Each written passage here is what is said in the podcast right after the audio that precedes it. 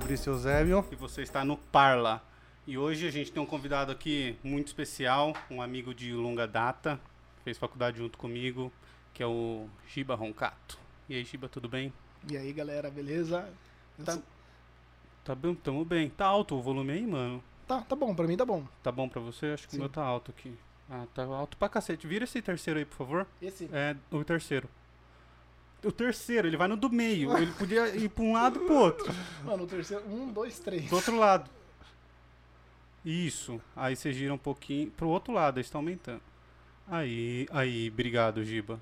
De Você é nada. um anjo, cara. Mano, mas o terceiro, de lá pra cá, é o terceiro, daqui pra lá, e não sei, né, mano? Então, deixa eu agradecer os nossos patrocinadores, a EC Pinturas. Entrei no site www.ecpinturas.com.br. Lá você consegue fazer o orçamento de forma gratuita. E ajude a gente no Apoia-se. É www.apoia.se barra parlapodcast. E ajude também a gente lá no Pix. É murilozebio.outlook.com Se puder dar preferência pelo Pix, é melhor que o Pix não, não morde nenhuma porcentagem. Tô esquecendo de mais alguma coisa? Segue no Instagram, Twitter. Twitter e Facebook. Tudo Parla Podcast. YouTube, né? No YouTube, Aham, Inscreve no canal aí. se inscreve no canal, deixa o like, comenta é, e manda pros seus amigos aí. Como que é o seu Instagram, Giba? Pra galera seguir lá também? Giba Roncato, com dois T's. Giba Roncato.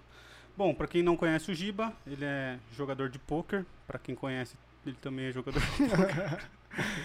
e aí, Giba, como que é... Como que você tá, primeiramente? Tá bem, Opa, cara? eu tô muito bem, e vocês? Estamos bem. Tá velho. Cara, é uma honra participar aqui. Gosto muito de vocês. Pô, muito legal ser chamado no começo do projeto, né?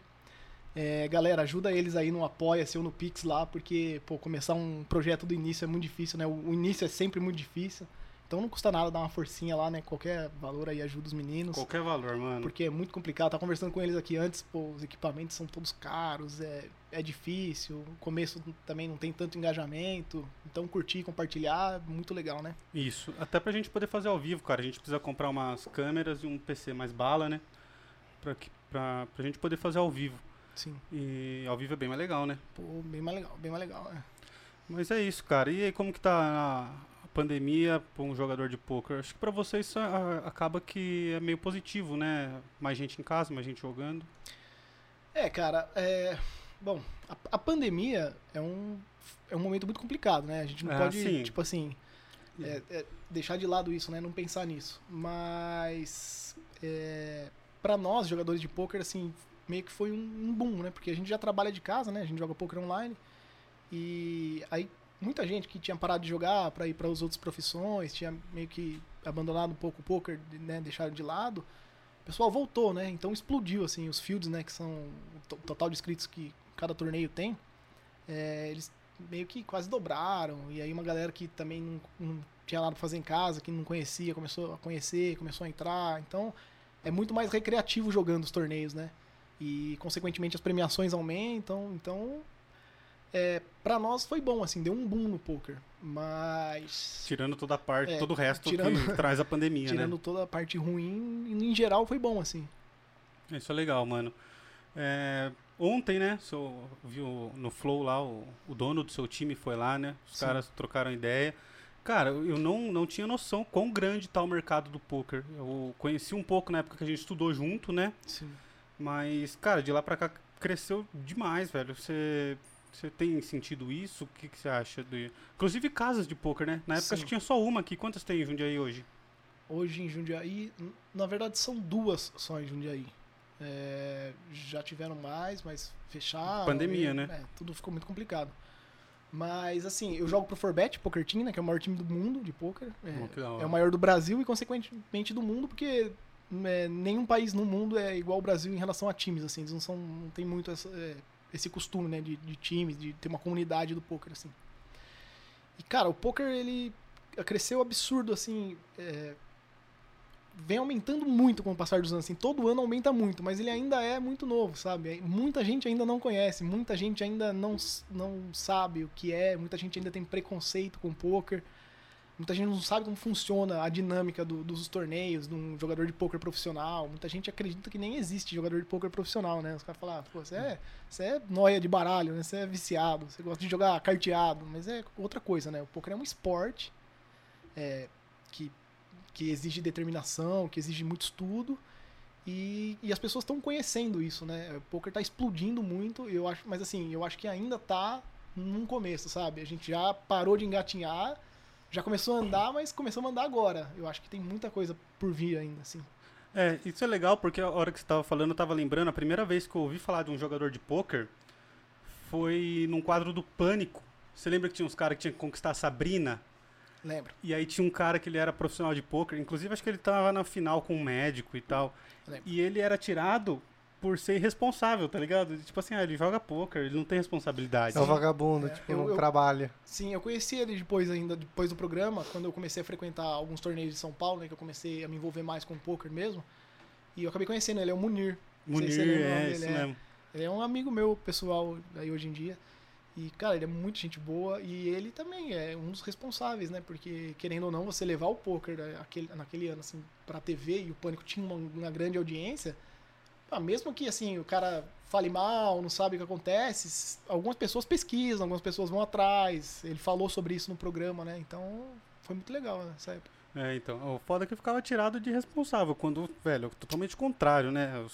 Pelo que eu vi a sua rotina, você treinava pra caramba, fisicamente falando, né? Sim. Estudava pra cacete, inclusive estudava mal poker do que as aulas de direito. Mano, ele ficou um ano sem ir de quarta-feira pra faculdade Ah, não e se fa- formou ainda, não filho da fa- mãe. Não fala isso que meu pai tá assistindo aí, ele vai assistir. é, toda quarta-feira eu ia procurar. Chegava atrasado, vai. É, cara, pô, o poker, o poker, cara, ele exige muito da pessoa, sabe? É, ninguém, quem não conhece não sabe disso, mas o poker exige muita, muito foco, muita determinação, muito estudo, é, paciência.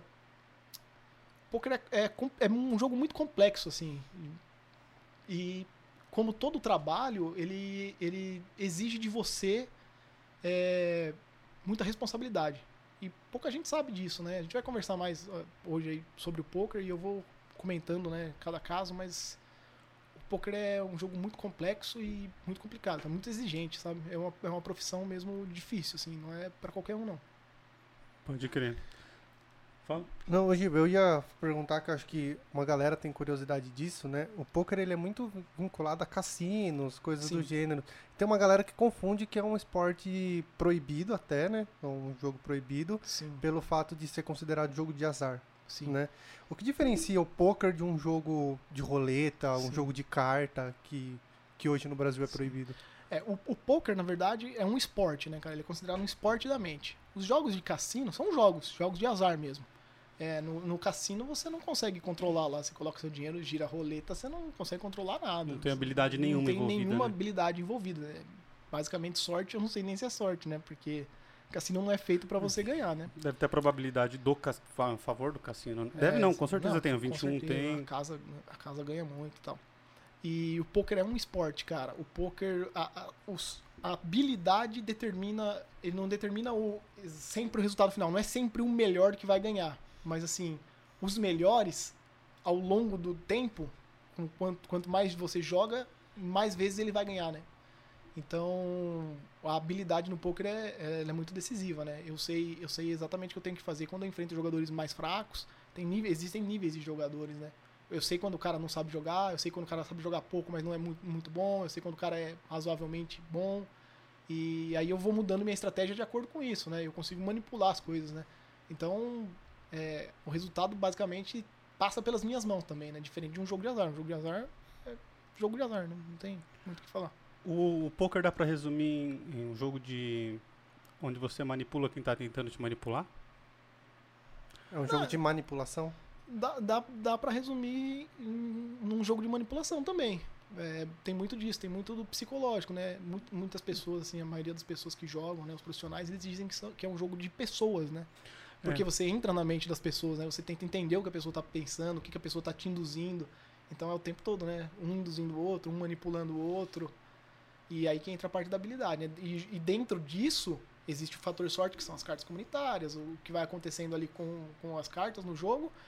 E, e também o o como eu, o como eu lido com isso durante a mão, né? Que tamanho de aposta eu faço em determinado momento. Então tem tudo isso, né? É um jogo de lógica também, então. Também, muito. Tem muita estatística envolvida no jogo, muita lógica. É, eu, eu falei do, de ser um jogo de pessoas porque é, posso estar enganado, você me corrige aqui, mas a maioria das vezes as pessoas nem mostram as cartas, né? Sim, a maioria das vezes. É, inclusive, existe uma, uma, uma, jogadora de poker famosa que ela escreveu um livro sobre um torneio que ela ganhou sem olhar as cartas. Ela fingia que ela olhava as cartas dela, mas não, não olhava. Ela simplesmente ela agia de acordo com o que cada pessoa fazia na mesa. Caralho, simulando mano. ter uma mão mais forte, simulando não ter. Por quê? Você recebe duas, duas cartas a cada rodada, sempre. Duas cartas a cada rodada, sempre. E são cinco cartas comunitárias, que você utiliza as suas duas da mão junto com as cartas da mesa para formar um jogo. Mas você nunca sabe o que eu tenho, certo? Uhum. E eu tenho a liberdade para usar o tamanho das apostas que eu quero, a qualquer momento do jogo. Antes de virar as três primeiras cartas, depois virando a quarta carta. Eu posso manipular, eu posso apostar tudo, eu posso apostar um pouquinho, eu posso apostar grande, posso te pressionar. E você nunca sabe as cartas que eu tenho. Por que, que eu não posso simular que eu tenho, de repente, par de ais toda mão? Você Uhum. não sabe, entendeu? E ela, e ela ia só observando a, a fraqueza das pessoas durante a mão, ou a força das pessoas para desistir da mão dela.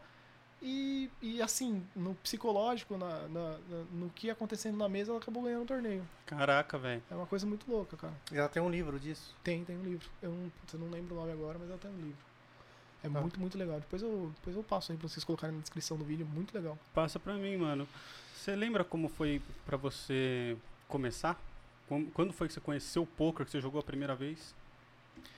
Cara, putz, minha história no poker é a, segui- é a seguinte. Eu, em casa a gente sempre gostou muito de baralho, né? Meu, meu pai, meu irmão, é, eu. E aí a gente jogava lá buraco, tranca, truco, essas coisas, né? Toda família normal aí que gosta Inclusive, de mano, esse filho da mãe no truco, ele é, ele é bom nisso É, também, mas, velho. é, mas eu vou te falar que o poker, ele me ajudou a melhorar no, no truco muitas vezes, assim, cara. Desenvolve uma parte que você não acredita. O poker é foda. Eu lembro que a gente jogava e eu, quando eu eu trocava nele, ele ficava esperando ver se eu, se eu cobrava pra ele tomar a decisão logo, ele mandava eu descer. tá ligado? Ele fez um milhão de vezes comigo, mano. Ah, eu já peguei ele roubando várias vezes. É, mas o, o, poker ajuda, o poker ajuda muito, cara, ajuda muito. E, bom, lá em casa a gente jogava, e aí eu aprendi em casa, né, com meu irmão, com meu pai, o poker fechado, né, que era o poker... Vai, É, Corinthians. Vai vai Corinthians, vai Corinthians. Passeata. Não, não vou entrar no tema Bolsonaro. Então, antigamente, cara, era um poker mais comum, né? Puta, eu tô falando, sei lá, quando eu tinha. é, Pô, eu, 10, 11 anos, muito tempo atrás. Eu não vou falar minha idade aqui. Alguém- Ah, velhão ele, né? E aí eu, eu aprendi a jogar o poker fechado, né? Que eles chamavam de poker europeu, que era cinco cartas na mão e não tinha carta comunitária, né? Você fazia uma troca, você podia trocar uma, duas, três ou quatro cartas, e aí recebia, formava o jogo na mão e apostava, fingindo ter jogo ou não, blefando, né? Então, esse é diferente do que é mais jogado É, hoje, que é hoje- você fica com duas cartas na mão e aí vira uma, depois vira três e depois Então, vira mais hoje uma. em dia você fica com duas na mão, que é o Texas Hold'em. Duas O na mão, aí viram as três primeiras. Você É. faz as apostas antes de virar qualquer carta, tem as apostas. Viram três cartas, aí quem, quem continuou na mão tem mais uma rodada de apostas, vira outra carta, que é o turn, mais uma rodada de apostas e vira o river, que é a última carta, e mais uma rodada de apostas. E aí você forma um jogo com as duas cartas da sua mão e a mesa, ou com, com três cartas da mesa, ou com uma da sua mão e quatro da mesa.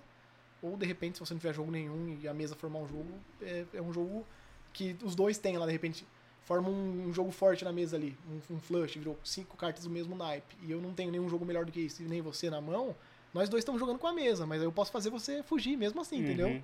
Porque eu não sei o que você tem. Exato, é um jogo de ameaça. Você não sabe se tu tem uma outra carta do mesmo naipe mais forte, que formou um flush maior. Então assim, assim vai, né? E assim como você não sabe se o cara tá fazendo uma cama pra você. Exatamente. É, o jogo é É esse. né? complexo É- mesmo, né, cara? complexo.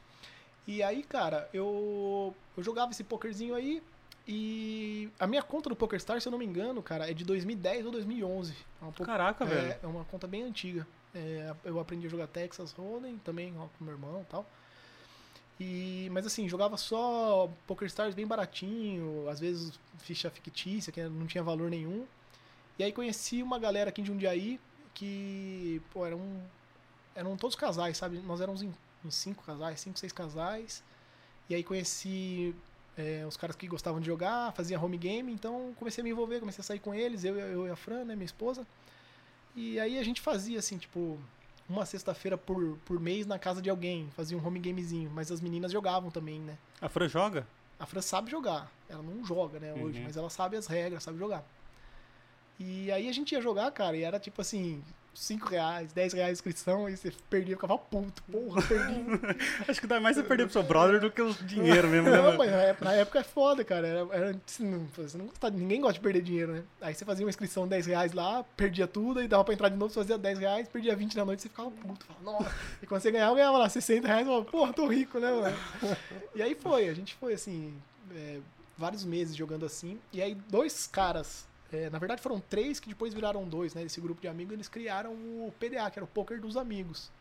Que aí era essa mesma galera, e aí a gente fazia um rankingzinho. E aí ia- começou a aumentar, ia na casa, ia na casa dos outros. E aí tinha um ranking mensal, lá o, o ranking anual, não lembro ao, certo. E começou a crescer, começou a crescer. Aí apareceu uma casa de poker em Jundiaí, a gente falou, pô, apareceu uma casa ali na, na Bom Jesus de Pirapora, que era o CJTH, né? Foi onde a gente foi uma vez, você levou a gente? Não. Onde a gente foi é na frente da Soban ali. Ah, é verdade. Você lembra? Você levou a gente uma vez. Ah, eu, eu lembro, é uma casa só- de poker que abriu, mas ficou pouco tempo aberta ali. É. E aí, pô, a gente começou a comentar, abriu uma casa lá, abriu uma casa, e esses, esses amigos meus fizeram amizade lá com o dono, e aí eles começaram a levar o PDA pra essa casa de poker. E aí o, os- o poker dos amigos ali, que era pouca gente, virou um negócio maior. E aí tinha 30, 40, 50 pessoas jogando. E aí ficou muito legal, cara. E aí o, o PDA, por muito tempo, foi assim, o torneio que eu mais gostava de jogar aqui na região, né? Que era o mais charmoso, assim. Que era de quarta-feira. Que era de quarta... Puta, eu não lembro, eu não lembro, cara, se era de quarta-feira. Acho que eram os sábados. Eram os Né, sábados, então na não verdade. eram mesmo. Não, eram sábados, é. E aí começou a aparecer algumas outras casas em Jundiaí, né? E aí o poker foi evoluindo assim aqui em Jundiaí. E aí ó, muita, muita gente daquela, daquela turma jogava por hobby, mas só participava do PDA, só participava de um outro torneio. Jogava pra brincar mesmo, por encontro de amigos e tal. E algumas pessoas começaram a ir para alguns clubes de São Paulo. é, lá em São Paulo tem mais, bem mais clubes, né? E aí começou a levar um pouco mais a sério. E eu fui o cara que comecei a levar bem mais a sério, assim, né? Comecei a ir, comecei a, a me envolver mesmo. Logo no começo você fez um resultado bom, né? Cara, no começo, no começo, não, não, não foi bem no começo, assim, mas é, começou a ter alguns, eu comecei a ter alguns bons resultados, assim, bons resultados que eu, tipo, são- não, são, não eram torneios muito caros, né? Então você ganhava lá dois mil, três mil reais, ficava super feliz, né? Ah, mas, mano, você ganhar dois mil reais numa noite, você só ia pra faculdade, Sim, sim. mano, é um puta resultado, velho. É, Quem eu- ganha isso? É, é um puta resultado, mas assim, é, não era uma coisa muito frequente, né? Era bem difícil, porque diferente do poker online, o poker ao vivo, eu, sei lá, eu jogava uma vez a cada duas semanas, uma vez no mês. Ah, tá. E aí, cara, é, é difícil, né? São 50, 40 pessoas lá querendo ganhar também. E, e, pô, a gente não era muito técnico, né?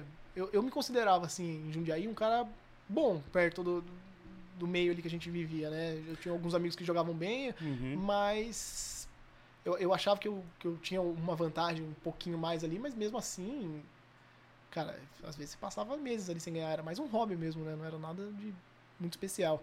E aí a gente ia pra São Paulo, nos torneios maiores, sei lá, 100, 150, 200 reais, 300 reais a inscrição, e aí você já ficava mais nervosão, né? E aí já era Uhum. 300 pessoas jogando, Vem uns caras melhor, uns né? caras melhores, os caras que já, já, já eram mais antigos de jogo, né? Porque lá começou antes. Uhum. E, aí tinha mais as, as manhas, assim, e tal. E aí você ficava mais, né? Às vezes vendia até cota, fazia, pô, juntava uns amigos lá, juntava uma grana e ia. Você lembra que a gente comprou uma cota sua? Eu lembro.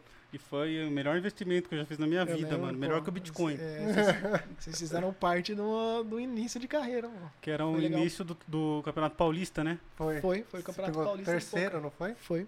Eu lembro que a gente comprou uma cota de 100 reais.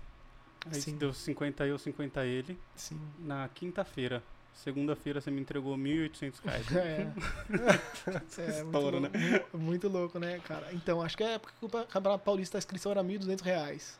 E É, aí eu já tava mais envolvido com poker, já tava já tinha ganho mais Já. um pouquinho na região aqui e tal. Aí eu falei, pô, quero correr o circuito do Campeonato Paulista, né? Quero jogar todas as etapas, quero estar envolvido lá e tal. E aí acho que foi a quarta etapa do Campeonato Paulista. E era 1.200 reais lá, mil reais, não lembro a inscrição. E aí fechei 10 cotas e fiquei acho que com quatro pra mim, né? Três ou quatro pra mim e vendi lá pra seis, a seis amigos. E aí vocês foram um deles, né? aí Estouro, fiquei em mano. terceiro, ganhei um prêmio bom e. A gente comprou depois algumas até você parar de vender. É, Que aí acho que não, não compensava mais, né? tentar ficar com a maior parte do lucro daí. Já tá mais confiante, já tá. É, cara, mas o, mas o poker é complicado, cara, porque assim, é, eu jogo pra time, né? Que nem eu falei, eu jogo pro Forbet, que é o maior time do mundo. Então eu tenho um contrato com eles, eles têm uma porcentagem. E, e eu não tenho essa preocupação das, do- de pagar as inscrições dos torneios que eu jogo, né? Porque eu jogo muito torneio por dia, muito torneio por mês. Você sabe falar quantos, mais ou menos, cara?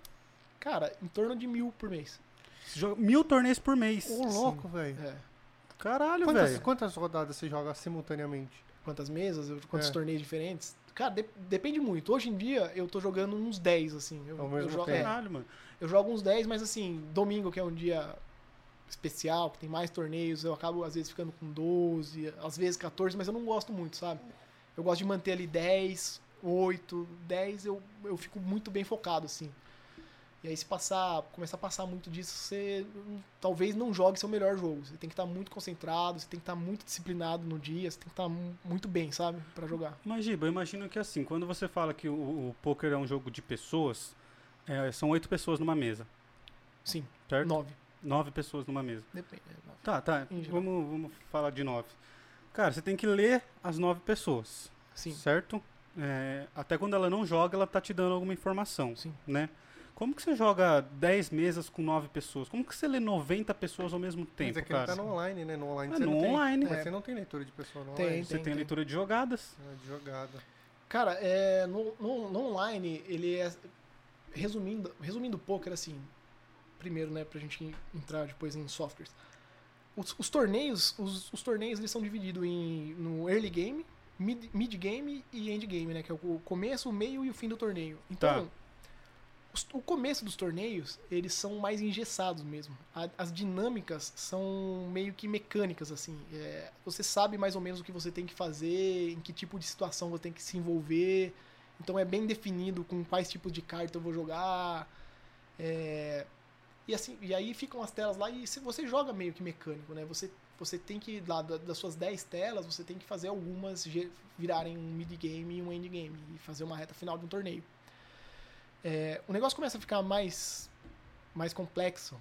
O jogador de poker bom começa a, a aparecer no mid-game pro fim. Que é a hora que as fichas, os blinds valem mais fichas. É, você tem que blefar mais pra ganhar mais. Porque tá todo mundo mais justinho, mais apertado em ficha. Então tá todo mundo, né? Short stack que a gente fala, com pouca ficha.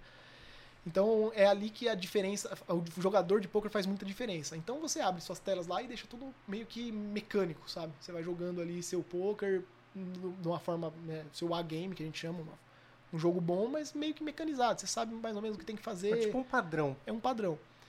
E aí, como é- conforme você vai é, avançando nos torneios, você vai meio que separando essas telas, né, para um canto. Pelo, pelo é menos é, Você precisa focar mais. é, pelo menos eu faço isso, né? Eu vou separando que é onde eu preciso prestar mais atenção, que é onde eu preciso explorar mais os jogadores, né? A gente joga um poker, tipo assim, o, o bom jogador de poker sabe explorar as fraquezas do adversário. Então a gente, a gente joga assim, né? De forma explorável. A gente explora as fraquezas do adversário. A gente sempre ganha ficha, não importa se a gente tem mão, não tem. A gente sempre tenta explorar é, no que o cara é fraco quando o cara demonstra algum tipo de fraqueza. Tirando isso, é, o próprio soft, os próprios softwares de poker, você pode fazer anotações no jogador. Então, toda vez que você joga uma mão com um cara e o cara faz uma cagada muito grande ou alguma observação importante para definir ranges, né, para definir cartas que o cara joga em determinada posição, para você saber mais ou menos com que carta ele joga em determinada posição, você clica, dá dois cliques nele e consegue fazer uma notezinha. Você anota ali o que você quer, uma informação do cara e ele fica como se fosse um bloco de notas. Entendi. Você consegue pintar o nickzinho do cara de uma cor ali e ele fica pintado pro resto da sua vida, a partir do momento que você pintou. Uhum. Então, Ah, você pegar ele em outro Em jogo, outro, sim, ele já vem essa é, anotação. hoje, em dia eu abro, hora. hoje em dia eu abro um torneio e minha mesa é toda pintadinha. É, Eu tenho anotações de todo mundo. Então cada cor é tipo assim, esse cara é muito bom. E aí tem uma notezinha que eu preciso lembrar pra jogar contra ele. Esse cara é. Essa cor é de um cara fraco, então eu posso explorar esse cara. E geralmente tem alguma coisa pra eu que analisar. legal. E junto a isso, a gente usa um software de poker que é, que é, é legal, né? Todo mundo usa. Todo mundo, assim, a maioria dos profissionais usam. Que é uma grande database, né? Um banco de dados gigantesco. que conforme você vai rodando mãos, ele vai, ele vai é, te dando números e anotando como cada jogador joga em determinada situação. Então você configura esse software, é um software bem complexo, e você configura quantos por cento aquele cara aumenta da posição inicial, quantos por cento ele aumenta da posição final, quantos por cento ele aumenta da. Aumenta que aumenta você fala que, quando você faz uma aposta, ele, ele Não, não, quando ele, quando ele dá o raise inicial. Quando, ah, ele, tá, tá. É, quando ele aposta. Porque aí, por exemplo, você, você, tem, você é obrigado a pagar 50, mas aí ele já larga, larga pagando 100. Sim, quantas vezes ele aumenta. E aí tem também quantas vezes ele realmente, quantas vezes ele folda. Então tem todo, tipo assim, é muito complexo. Tem, tem todos, eu não vou entrar nesses detalhes porque vocês vão entender, entender termo técnico, né? uhum. né? Mas tem todos os detalhes que eu preciso saber, assim. E como que o cara joga depois que vira as três primeiras cartas, quantas vezes ele dá mesa, eu aposto, ele realmente. Uhum. Então a gente é, depois eu mostro uma foto da minha mesa de poker. Ele vai Puxa tá, mais o microfone pra você. Ele vai estar tá todo pintadinho ali e embaixo de cada nome tem vários númerozinhos que só eu sei ali o que, que significa, né? Então a gente joga meio que baseado nisso. A gente tem uma, uma database para saber como os jogadores jogam. E tirando isso, pô, eu jogo mil torneios por mês, né? Eu jogo, sei lá, às vezes no dia varia muito, mas você joga 30, 40, 50 torneios. Então os regulares, os jogadores que vivem de poker, você encontra o tempo todo na mesa. Apesar do torneio ter 500 pessoas, 1000 pessoas, 800 pessoas, são os mesmos, uma boa parte são os mesmos, os mesmos caras, né? Então, você já sabe, né? Você, você enfrenta até caras do seu próprio time lá, que estão jogando uhum. direto, né? E aí você sabe como que o cara joga. Você tem algumas. Eu conheço bastante jogador assim, é, por nick, sabe? É muito engraçado porque você vai para um BSOP, né? Campeonato Brasileiro, que eu, que eu fui quando teve o último. E aí você começa a conversar com, os caras do time, o cara se apresenta, pô, eu sou o André, você começa a trocar ideia, não sei o quê. Aí você fala, pô, qual que é o seu nick? Aí o cara fala, porra, mano, eu jogo com você direto, a gente se pega na mesa. Aí o cara, uhum. você não sabia que era o cara, sabe?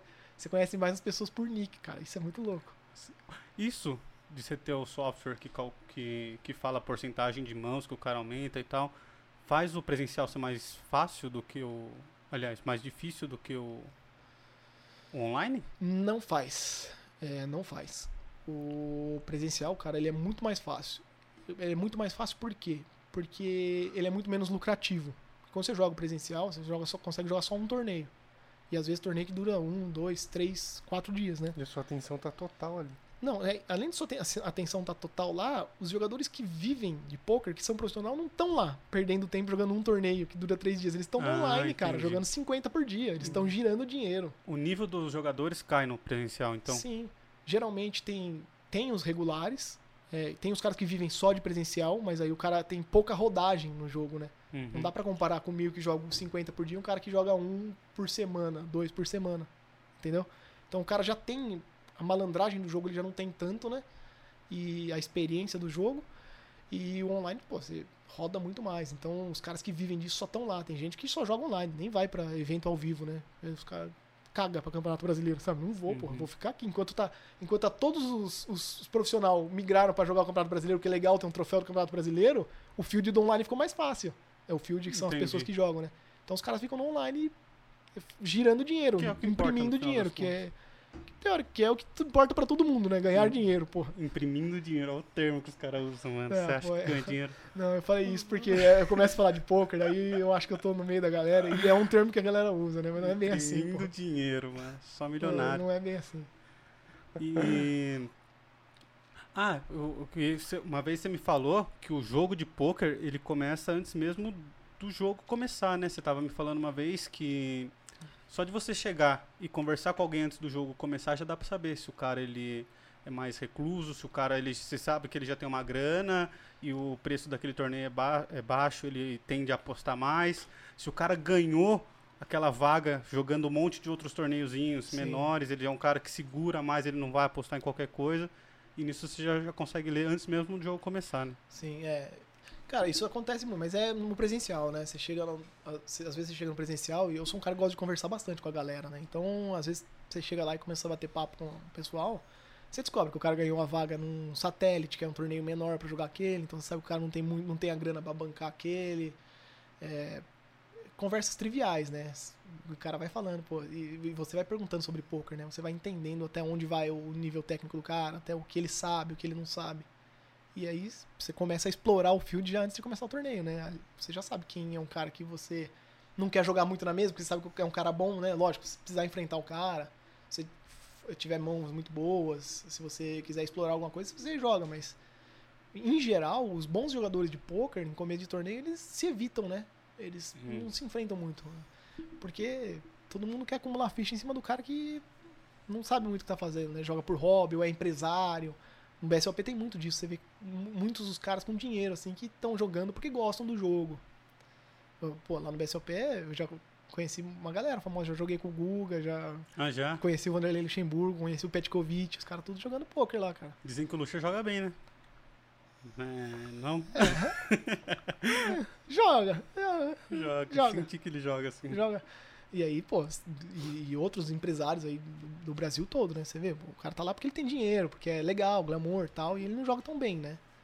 E pode perfeitamente ganhar de você, mas assim, você, obviamente, você vai tentar explorar esse tipo de cara, né? Você não vai sentar na mesa com um monte de cara desse e olhar um único profissional que tem lá junto com você e querer se enfrentar com o cara, né? Pra mostrar que você é melhor que o cara. Não faz sentido, né? Um, monte de pato na mesa, É, você espera, vai. espera lá pro final do torneio, se enfrentar o cara, né? A hora que tá todo mundo no dinheiro já, já tá todo mundo garantindo um negocinho. É, porque tem isso, né? O torneio ele vai pagando conforme você vai chegando, né? Então, É. às vezes, só de você chegar numa certa etapa, você- pelo menos prejuízo você não toma. Você vai né? acumulando ficha, é isso? É, você vai acumulando ficha que ela não tem valor, né? Você paga a inscrição no torneio, um brasileiro lá, você paga a inscrição no Campeonato Brasileiro e recebe 25 mil fichas. Ess- Essas fichas não têm valor de dinheiro. Mas você elimina um cara logo na primeira mão, você recolhe as 25 de- mil dele pra você. Então você tá com 50 mil, o resto da mesa com 25. Aí E aí, você não precisa aí- se envolver mais tanto. É, a ideia é você ir acumulando o máximo que você conseguir. E o torneio de poker ele paga progressivamente, geralmente a partir da- dos 20%, 20% restante do field, às vezes 15%, né? Que é da galera geral. Então, pô, entrou mil pessoas lá, a partir da posição 200 paga. Então a inscrição no torneio é dois mil reais. Ah, do- posição 200, a posição 170 vai pagar 3.200. Da posição 170 à posição 150 vai pagar 4 mil. E assim vai subindo. Mas o montante de dinheiro, assim, grande mesmo, que todo mundo almeja, é sempre entre os três, né? Os três primeiros explode de ganhar dinheiro, assim.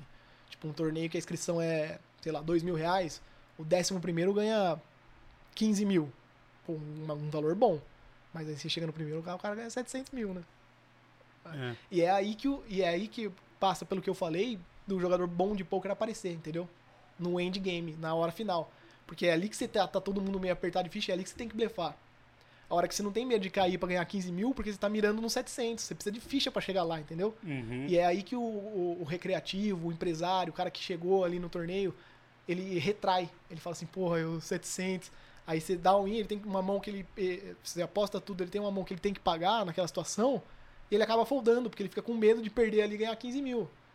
E aí é aí que você começa a explorar o field. Quando a gente fala de explorar o field, é, é isso, né? Explorar os caras que são mais fracos. Você percebe que o cara tá mais retraído, o cara tá com medo de cair, você começa a aumentar no big blind dele. Quando ele tá na mão, você aumenta, você pressiona. Você paga mais vezes ele, porque você sabe que ele não vai apostar tanto sem mão. Então quando ele dá a mesa, você já aposta e ele foge, entendeu? Entendi, mano. Que lazarento, É né, velho? é- Deve é- dar uma raiva jogar com esses caras. É na hora que o dinheiro tá na, na cara de todo mundo lá que a água bate na bunda, né? Os torneios presenciais é o que mais paga. Não. Não. Não, não necessariamente, assim. Eu acho que os on- o online. É que eu entendo que o online você gira muito mais. Como você consegue participar mais, você ganha mais dinheiro. Sim.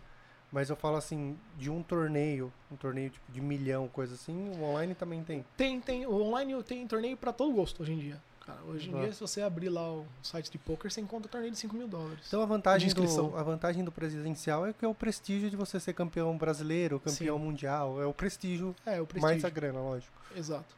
É o prestígio, assim, o, o, o presencial é legal, tipo o EPT, que é o European Poker Tour, que rola em Barcelona, rola em Monte Carlo, que é o campeonato europeu.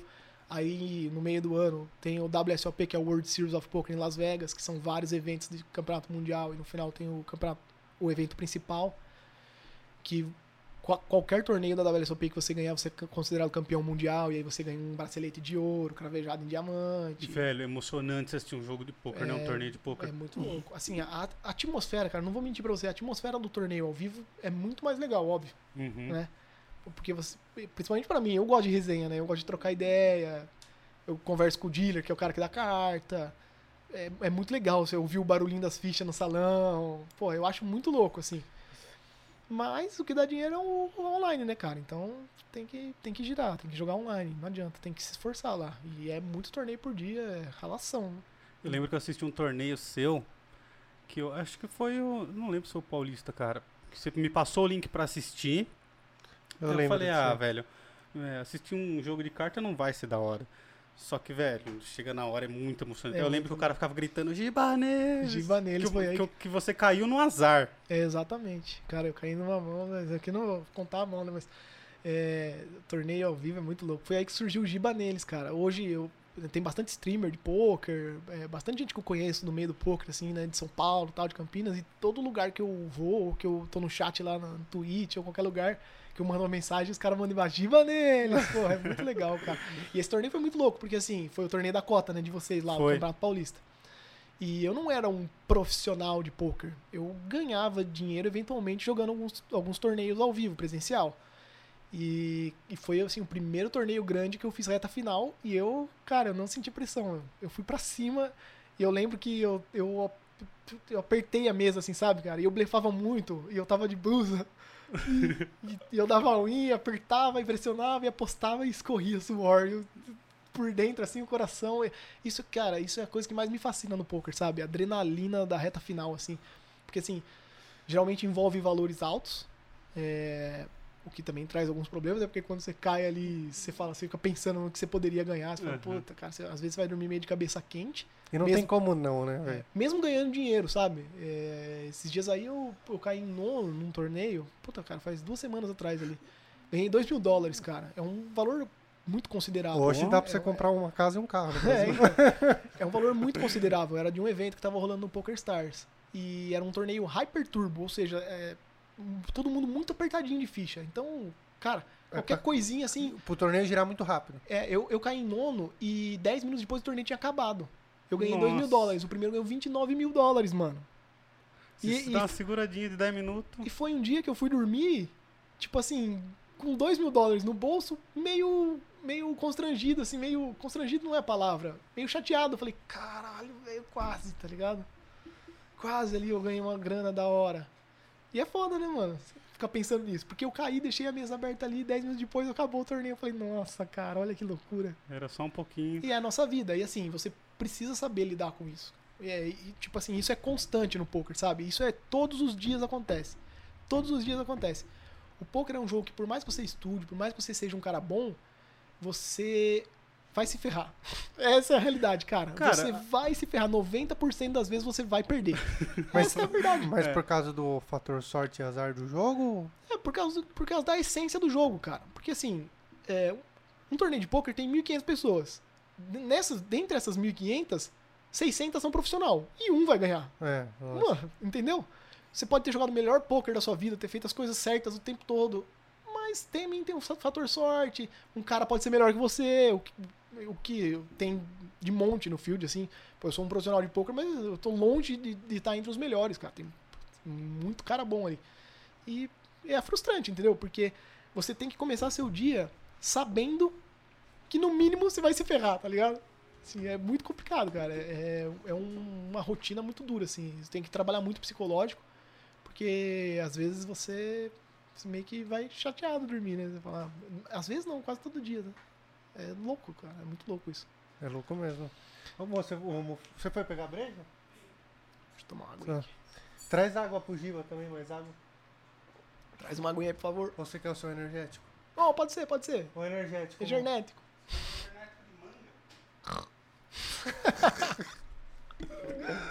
O energético mais ruim de todos. Os caras vão cortar. Espero que vocês Não vou cortem. né? cortar nada disso aqui, mano. Vai assim mesmo. Ai, cara. Serve tu e me dá é, long. foi. E que nem eu tava falando, a. Deixa eu abrir aqui. Oh, desculpa aí, galera. O que eu mais me fascina no poker, cara, é essa adrenalina da reta final, sabe? De estar de, de tá ali com valores envolvidos, de ter que fazer a coisa certa. É muito louco, cara. É, Você você compara com qualquer esporte, tá ligado? Qualquer esporte ali, uma, um uma decisão de pênalti de futebol, cara, você tá na adrenalina. No É. poker você tá na, na adrenalina milhão, cara. Sentir isso é, é o que, que mais eu sou apaixonado no poker, assim, cara. Será que é por isso que tem tanto ex-atleta que joga, cara?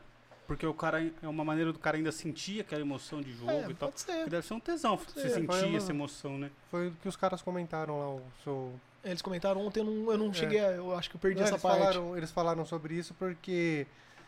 Pegar o exemplo do Ronaldo Fenômeno, cara. Sim. Tipo assim, você ficou velho, seu corpo não aguenta. O cara é Exato. um gênio da bola, mas o corpo parou. Sim. E aí é onde ele sente de novo a adrenalina de jogar. De... Ah, Faz sentido. Eu achei que faz total sentido isso aí. é, cara, é Porque tem louco. muito atleta de alta performance que joga, né? Sim, tem. Tem muito atleta. Cara, é muito louco isso. Muitos ex-atletas jogam. Michael Phelps joga poker. Né? Caraca. Michael Phelps é, jogou o, o último campeonato mundial que teve, ele tava jogando. Que da O hora. Neymar joga, né? O Neymar é, é contratado do Poker Stars. O Neymar é bom, né? Falaram que ele é bom.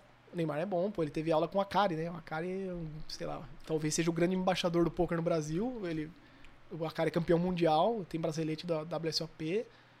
É um cara que fez, acho que muito, assim, tipo, tudo que ele pôde pelo poker, sabe? Ele é apaixonado pelo poker. E aí ele ficou amigo do Akari, se- do, do Neymar, se envolveu com o Neymar e ensinou, né? Deu, deu umas aulinhas lá pro Neymar. Neymar. Dizem que o Neymar é bom de jogo, assim. É. Você foi pra uma chácara uma vez ficar com a Kari lá, né? Uma galera jogando? Fui, cara. Foi o primeiro, foi o primeiro coaching assim que eu fiz, né? O, o primeiro estudo que eu fiz foi no, no QG Acaritim. Acho que foi em 2014, talvez. Acho que foi em 2014. A gente já tava na faculdade, mano. Então agora a gente se formou em 16, pode ter sido É, 2014. Foi em 2014. Eu fui no QG Acaritim e. Puta, muito legal, cara, a experiência. Passei três dias lá, ele me- aprendendo poker, né? E é, o poker é muito louco, cara, porque a evolução do poker, assim, eu saí desse, desse coach, né? O, o primeiro que eu fiz, falando assim, pô, cara, eu não jogava poker, eu jogava outra coisa. Muito louco. Cara, aprendi muita coisa nova, muito foda. Falei, nossa senhora, agora eu vou destruir. E aí comecei a perder pra caralho. porque, porque você aplicar o que você aprendeu, você mudar o seu estilo de jogo, né? né, Tipo, desconstruir aquilo que você fazia pra começar uma coisa nova, que você sabe que é, é muito difícil essa mudança. E aí comecei a me ferrar. E aí comecei a fazer estudar mais, fazer outros coaches e tal. E aí comecei a aprender outras coisas e falei assim, caralho, o que eu aprendi lá também não era tudo isso, agora eu sou foda. E cara, isso é quase que todo dia, sabe? É quase que não é não todo dia, mas assim, é um ciclo constante. Porque lá no time a gente tem aula semanal, né? A gente aprende muito, a gente tá numa comunidade muito grande, o time, o time tem 600 jogadores. E aí você estuda junto com seus amigos, você revê mãos, você discute mãos, você vê estratégias novas. E o poker é muito cíclico, né? Ele muda muito rápido. E, cara, o que eu sei hoje, eu tenho certeza que daqui dois meses muda algumas coisas e eu vou falar assim, caraca, eu sei bem mais. E, e eu já tô nessa há um bom tempo, né? Pra você ver como um jogo é complexo, sabe? Tipo assim, as regras são muito fáceis de aprender, assim. Você aprender, saber jogar o poker é fácil. Agora, você ser técnico, ser bom, cara, é muito difícil. As coisas mudam muito rápido. E se você é um cara muito bom hoje e abandona, não estuda mais, não corre mais atrás, não evolui, daqui dois meses você já não é tão bom, cara. E daqui seis meses você tá bem ultrapassado, sabe? É um Putz, negócio é muito rápido. louco. É muito rápido, cara. Porque assim, o poker, que nem eu falei pra vocês, o, qual que é o, o que é o fundamental do poker? Você explorar é, erros dos adversários. O que os adversários fazem de ruim ou, ou estratégias novas que eles não sabem se defender. E a partir do momento que uma estratégia começa a dar certo, é, a, a comunidade do poker em geral começa a aplicar, começa a fazer, e aí começa a dar certo, aí você começa a ganhar muito dinheiro, você começa.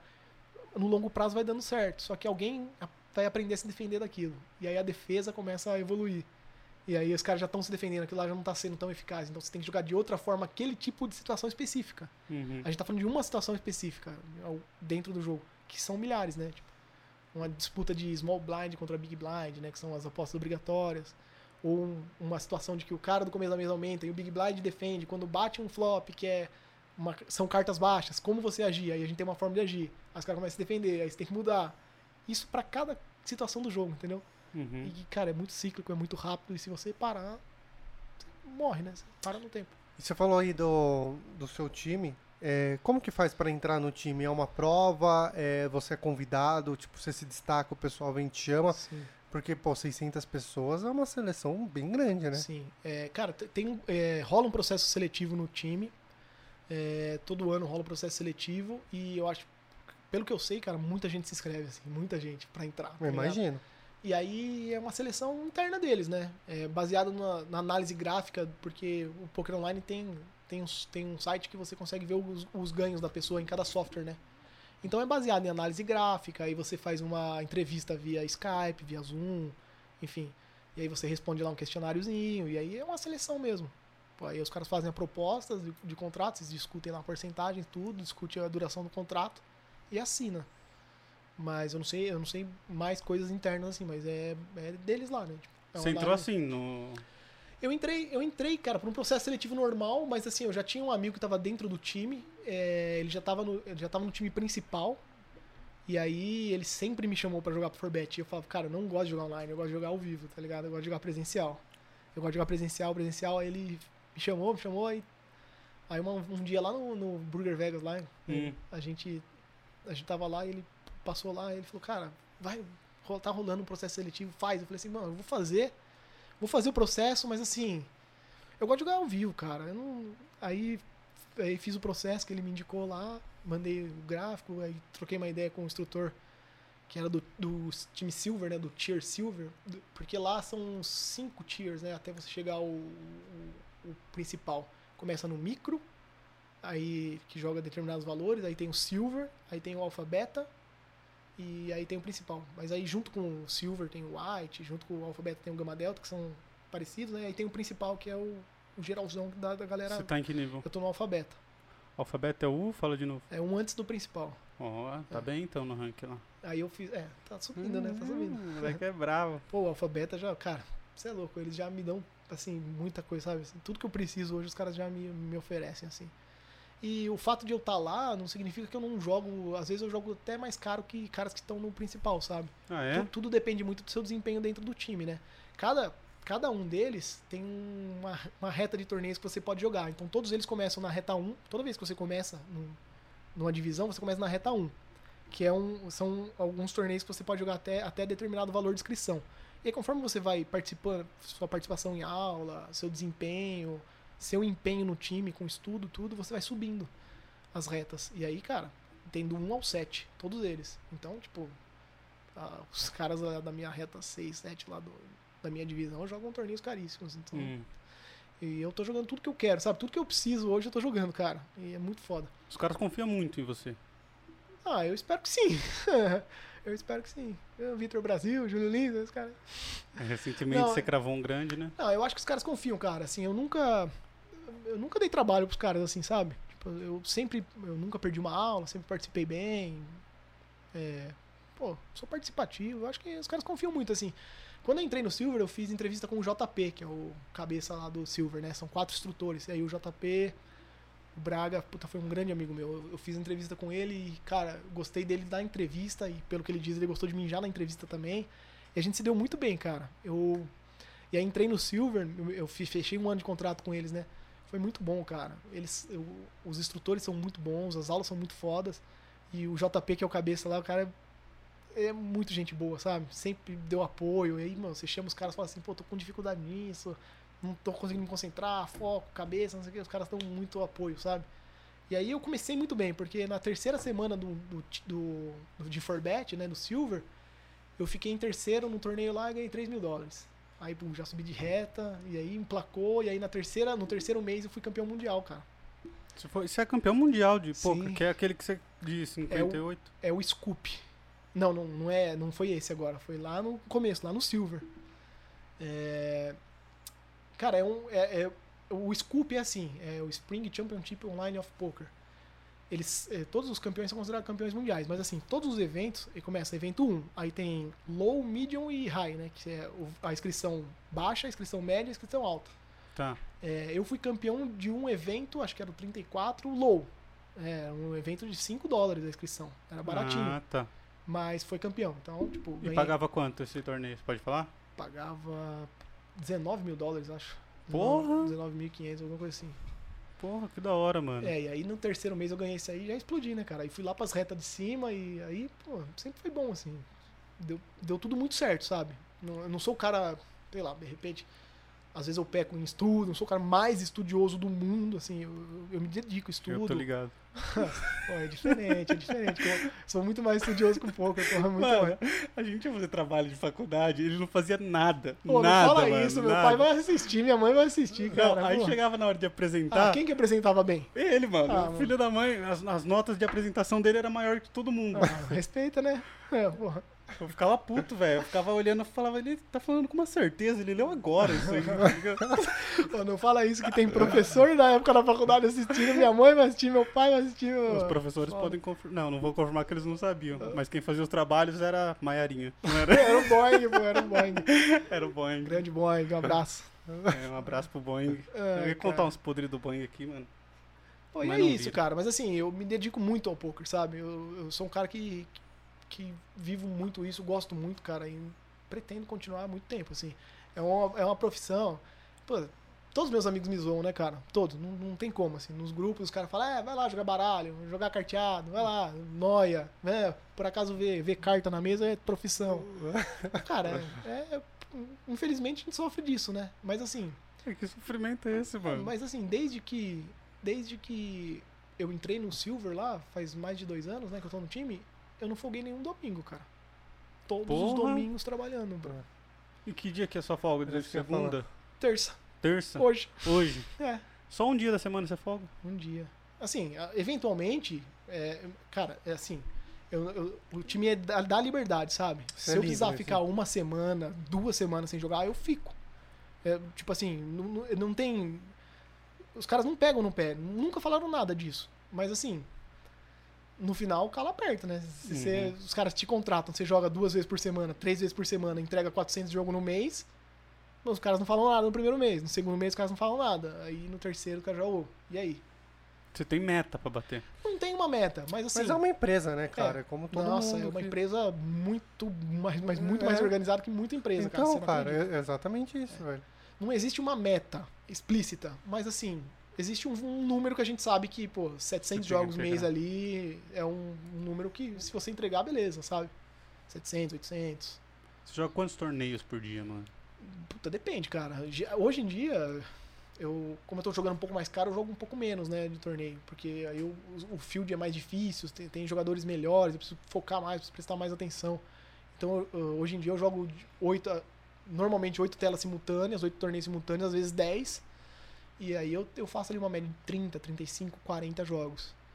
É, mas já teve dia que eu fiz 88. Nossa, Já, velho. já, teve, já teve um dia que eu fiz 88 e trabalhei 19 horas seguidas, cara. Caraca. 19 Giba. horas. E nesse dia, meu último torneio, eu fiquei em terceiro e ganhei uma notinha ali pra recompensar. É. Terminou 6 da manhã, cara. Comecei de, na manhã anterior e acabei 6 da manhã. Pode falar quanto ou não? Não, não foi uma notinha. Acho que foi 4 mil dólares, alguma coisa assim. Porra, não é uma notinha, velho. Não, é porque, é porque assim. É- A gente começa a falar de valores aqui, a galera vai falar assim, porra, cara, que É, foda. que é outro nível de... É, é porque assim, ganhei 4 mil, mas foi um domingo que eu gastei 1.500, tá ligado? Uhum. Que, tipo assim, se eu não tivesse ganho, ia sair do bolso. Porque tem, assim, que nem eu falei, 90% das vezes você vai se ferrar, cara. 90% das vezes você não vai conseguir. E aí você entrou em um, ganhou 50 dólares aqui, ganhou 100 ali, ganhou 20 ali, ganhou 15 aqui, mas no final do dia você terminou 900 dólares negativo. É. E no dia seguinte você vai jogar, termina 500 negativo. E no outro 300 negativo. E aí, mano, você pode passar 2, 3, 4 meses sem ganhar, tá ligado? Então você precisa saber controlar também. É é uma habilidade do jogador de poker também saber controlar o seu caixa, sabe? Saber que existe a variância do jogo, né? Que você a qualquer momento pode ficar alguns meses sem ganhar. Isso é normal, cara. Todo jogador de poker passa por isso. Inclusive, eu comentei com vocês antes de começar aqui, eu ganhei um valor muito alto, né, no final do ano. Foi o melhor resultado da minha carreira. Você pode falar valores também pra galera? Posso, Você posso. postou também, é, né? eu postei. Eu, eu fiquei em segundo no Scoop, que é- também é considerado o campeonato mundial lá do PokerStars Espanha, né? Que é em euro. Ganhei 59 mil euros. Nossa, imagina, mano. Felicidade. Puta, demora pra cair a ficha, né? A ficha cai, sei lá, alguns dias depois, talvez. Mas é. E é muito louco, cara. A adrenalina é muito louca, assim. Mas antes disso eu tava alguns meses sem ganhar, cara. Bons meses sem ganhar. tipo. Você já tava negativo. É, você falou, né? É, assim, na verdade, antes disso, cara, eu. O meu ano de dois- 2020 foi muito louco, porque assim, eu fiquei bons meses sem ganhar, e aí eu, eu e eu não tava muito bem, sabe? Eu, eu, eu não tava entregando o melhor. E eu não tava conseguindo, mas assim, eu tava me esforçando, mas não tava conseguindo. E aí eu, eu reativei uma rotina que eu tinha em 2019, que eu tava tentando em 2020, mas também não tava, tava meio quebrada. E aí, em agosto mais ou menos de 2020, eu consegui, cara. Era acordar bem cedo, é, fazer ali é, minhas visualizações, uma respirada, meio que um, um processo meio que meditativo, mas não sentar e meditar, sabe? Uhum. Um, um negócio mais com você mesmo, assim, de pensar, de respirar mais Só fundo, ficar sozinho. de relaxar. E meia horinha antes do meu treino, eu treinava bem cedinho, sete e meia da manhã. Aí fazia meu treininho lá de, mais ou menos um crossfit, né? É crossfit. Pô, Tá pô, com vergonha não, de falar que faz crossfit? Não, eu vou, cha- eu vou chamar de crossfit. tipo, é porque é um treino funcional. Mas assim, é crer, eu tô- funcional de alta intensidade, né? Um funcional, Sim. eu faço no Ocou ainda. Mano, Gui, um abraço. Galera do o Ocou. treino é pesado, hein, velho? Eu, vi os- Treino- eu é, um vejo treino os pesadíssimo. posts que você faz lá, falo, caraca. É, um tre- na verdade, sim, eu nunca fiz treino de crossfit. Eu não posso falar se é mais pesado que um crossfit ou não. Mas assim, é- é- são semelhantes os movimentos. Mas lá eu acho muito mais louco, cara. Lá, tipo assim, é um professor para quatro alunos, um professor para cinco alunos, ele tá ali corrigindo seus, seus movimentos, não tem lesão. Puta, é um negócio que eu amo muito, assim. E aí, pô, fazia minha rotininha de manhã, treinava e voltava, arrumava minha casa, né, brincava com meus cachorros, fazia tudo que eu tinha que fazer, organizava. Às vezes revia algumas mãos, às vezes fazia alguma outra coisa para ativar o cérebro antes de sentar e jogar mesmo. E, e começava a jogar, cara. Eu jogava assim com a cabeça tranquila, sabe? E os momentos ruins, né, de você, que eu falei pra você, a gente perde 90% dos dias, começaram a não me abalar mais. Porque o, o, o, o que é mais difícil para um, um jogador de pôquer é quando você começa, começa o dia perdendo e se abala. Se você se abalar com isso, cara, acaba seu dia, porque a gente trabalha com a cabeça. E entendeu? também é uma Uhum. rotina, né? Se perdeu ontem, perdeu antes de ontem, vai gerando uma pressão Exatamente. interna, né? É, você, cara, você tem que, Poxa. na hora de dormir, você tem que colocar tudo numa caixa ali, pensar o que você fez durante o dia, né? O que você fez de bom, o que você fez de ruim e restartar, cara. Porque se no dia seguinte você É começar um novo dia. pensando no, no seu prejuízo, pensando no- nas coisas que você não fez, ou deixou de fazer, ou podia ter feito melhor, não funciona, cara. É uma bola de neve que, que é muito complicado. Tem um amigo que, tá- que é do time, que inclusive foi um amigo que me convidou pra entrar, eu não- acabei não falando o nome dele, Eduardo Mancho. Um abraço. Ele mandou pergunta pra gente. Opa, meu Deus, que medo. então, é, ele fala, cara, foca no processo. O resultado é outra coisa. Sabe? O resultado Uhum. ele vai vir. Se o seu processo estiver alinhado, o resultado vai vir. E é isso, cara. Foi o que eu fiz. Eu fiz isso em agosto. E aí o mês já foi positivo. O mês seguinte eu vinha de seis, sete meses negativos. Aí o mês já foi positivo, mais pouca coisa. No outro já foi positivo de novo. E no outro foi positivo. E foi bizarro que, assim, antes de eu ter o melhor resultado da minha carreira, eu tive três meses positivos, assim, 1.500 dólares, 3 mil dólares, é, mil dólares. Nada muito absurdo, mas, pô, positivo. Que já, né? E, e- e diante disso, me- e ainda assim, eu tive grandes torneios que eu cheguei muito perto e não ganhei. E que eu podia estar me lamentando, sabe? Falando assim, caraca, velho, eu podia ter ganho muito dinheiro. E eu falei, e, e eu não falei isso. Eu tava conversando no áudio lá com os amigos no grupo lá do, do time, né? E eu falei pros caras, eu tinha umas meninas também e tal. Eu falei assim, vocês não sabem o que tá acontecendo comigo. Eu não sei, eu tipo assim, eu juro que eu falei isso, cara. Eu, eu não sei o que tá acontecendo comigo, mas eh, vai dar certo, sabe? Eu tô sentindo que tá tudo bem, assim, vai entrar alguma coisa. Porque eu tô bem, eu tô jogando disposto. Os meus dias que são negativos não estão alterando em nada, assim. Eu, tô, eu sei que eu tô fazendo certo. Uhum. Eu sei que eu tô fazendo o que eu tenho que fazer. Então as coisas vão acontecer. Eu tô num estado que as coisas realmente vão acontecer. Cara, duas semanas depois que eu falei isso, eu tive o melhor resultado da minha vida. Eu falei, nossa, é impressionante, cara. Foram da esses hora, 59 aí, meu. E é engraçado que depois disso, é, eu tenho minha rotina, eu sabia mais ou menos o que eu tinha que fazer e eu ainda não consegui voltar pra esse estado. que É meio que um estado de flow, sabe? Uhum. Parece que são estados Flow não, mano. Aqui não. que. Aqui é, aqui é parla, porra. Aqui é, como que o cara fala? Eu nem sei. Salve, salve família. salve, salve família. Aqui é parla, porra. Inclusive os caras fuderam com a gente, mano, porque eles levaram os donos do, do seu time lá, né? Bem no- quando eu convidei você. Aí ontem tava assistindo e tinha um monte de coisa legal que eu queria falar aqui, que os caras falaram lá. Eu falei, agora eu vou, Ah, vou- vou pagar tem- de copião. Pô, mas não tem problema, a gente fala aqui, pô. É, com verdade. todo respeito aos caras do time lá, pô, lá tem, sei lá, quantos views teve, sei lá, ah, agora? Hoje deve estar com 500 mil. Ah, não, Mas aqui, nível, meu amigo. Se não tiver ninguém assistindo, se tiver só nós três, eu já tô feliz, já tô Não, me minha mãe vai assistir, mano. Pô, já tô- Isso tá suave. Não, Pior que nem a mãe. assim. Cara, a gente tem que fazer o, a gente tem que fazer o melhor, né, cara? O melhor sempre. Se for pra uma pessoa, se for pra 10 pessoas, se for pra Sempre, um cara. milhão de pessoas. Esses dias aqui eu tava falando com ele, a gente gravou. é, a gente gravou umas 4 horas, mano, de aula de filosofia. Sim. E aí o áudio ficou um pouquinho ruim, mano. Aí ele, não, dá pra postar. Eu falei, não vou postar, mano, áudio ruim assim. Tá ruim. Não é o melhor que a gente É. podia fazer. Aí a gente foi e regravou, mano. Cara, 4 horas de áudio. O importante é fazer e feliz, sabe? É, É o que o, é o, que o Clóvis de Barros Filho fala, né? É, felicidade é o quê? É fazer o que você tá fazendo, é curtir o momento. Fazer Exatamente. o, o que melhor você pode fazer no momento, né? É querer que não acabe, Exatamente, cara. né? É isso aí. Inclusive hoje eu te falei isso, que é meu aniversário. Eu falei, ah, nem sabia, a gente agendou hoje. Eu falei, cara, é o que eu gosto de fazer. Que bom que é um amigo que vem, Ah, tá ligado? bom.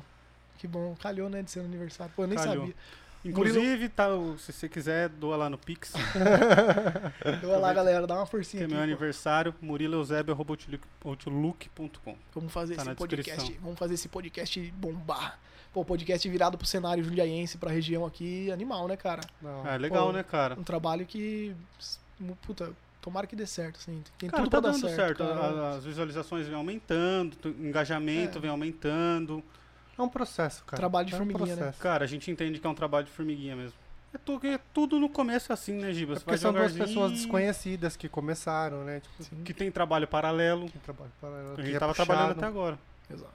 Deixa eu beber um. Inclusive, tava falando do Flow, uma das coisas que eles falaram lá, que você me falou na época da faculdade, que fez eu achar o poker uma das coisas mais sensacionais, um dos esportes mais legais, é que, por exemplo, se você é fã de futebol e se você quiser jogar com o Messi, isso nunca vai acontecer. Você nunca vai jogar com o Messi. Sim. A não ser uma situação muito específica. Mas pra maioria das pessoas, esmagadora maioria das pessoas, ninguém vai jogar com o Messi. No poker não, cara. No poker você pega o melhor do mundo. Se você pagar a entrada, pô, você tem a chance de já jogar com o seu ídolo na primeira, no primeiro torneio. Primeira vez que você for jogar poker, você já pode jogar com o melhor do mundo. Exatamente. E eu, inclusive, já joguei com quase todos os meus ídolos do poker, assim, brasileiro, cara. Isso é muito louco. E não só do poker, cara. Que nem eu falei pra vocês, já joguei com o Guga. Já joguei com o. Vanderlei, já joguei com o Petkovic. É, isso é Petkovic. muito louco, cara. Já joguei poker com a Malro Imagem, cara. A Malra Imagem. Campeão Ah, olímpica, tá, velho. tá, tá, tá. Campeão olímpica, mano. Eu Tá. joguei, já joguei com o Guga, cara. Tava tentando lembrar quem é, eu lembrei. O Guga é um dos maiores ídolos do, do, do Do- esporte brasileiro. Ele né? deve ser sangue bom demais, né? Cara, eu amo o Guga, cara. e Foi muito legal, assim. Óbvio, né? O cara tava jogando lá, então você não fica tietando, né? Ah, é de Uhum. foto, não sei o quê, mas. É muito louco, cara. E o poker é isso, né? O poker, cara, é muito, muito democrático, é muito louco. Você joga. Você pode jogar com seu ídolo, você pode jogar com qualquer pessoa, cara. E é engraçado que, assim, tem senhora jogando, tem senhor, tem os molecão novo. Pô, é muito louco, cara. Tudo, qualquer um pode jogar. que Qualquer é da um hora. pode jogar e qualquer um pode ganhar, cara. Isso é muito louco. E até pra começar, assim, a galera pode jogar de graça, não é De um... graça. Aí, É conforme de graça for... mais ou menos, né? Não, o PokerStar tem, tem versão Ah, gratuita. Tem as fichas fictícias lá. Não, não, você mas tem free, roll, perdeu... tem, tem free roll valendo dinheiro, cara. Você Ah, lembra é? quando Sim. você perdeu todas as minhas fichas fictícias no PokerStars? Não lembro. Na faculdade? Ai, que beleza. Ele entrou. eu- mano, Cobra Tipo, hoje, mano. Ô, eu, eu tenho um bilhão de ficha fictícia lá hoje, se quiser. vai pra pagar hoje. Não, vou, vou, vou colocar um dólar lá pra jogar. Dá? Não dá? Dá, tem, tem torneios de 10 centos lá. Na, na aba de, de dinheiro real, você encontra até uns free rollzinho, que é entrada grátis e, e paga lá uns, uns dólarzinhos, pô. Vou, vou começar, vou baixar e vou, vou jogar. Eu também despertou meu interesse, eu vou É começar a legal, jogar. cara, é legal. Aprender a jogar poker, que nem eu falei no começo, é muito fácil.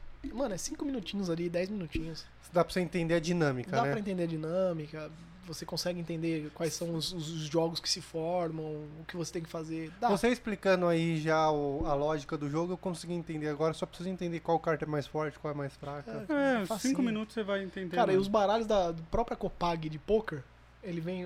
A primeira carta ele vem com os jogos formados pra você saber qual a força de cada jogo.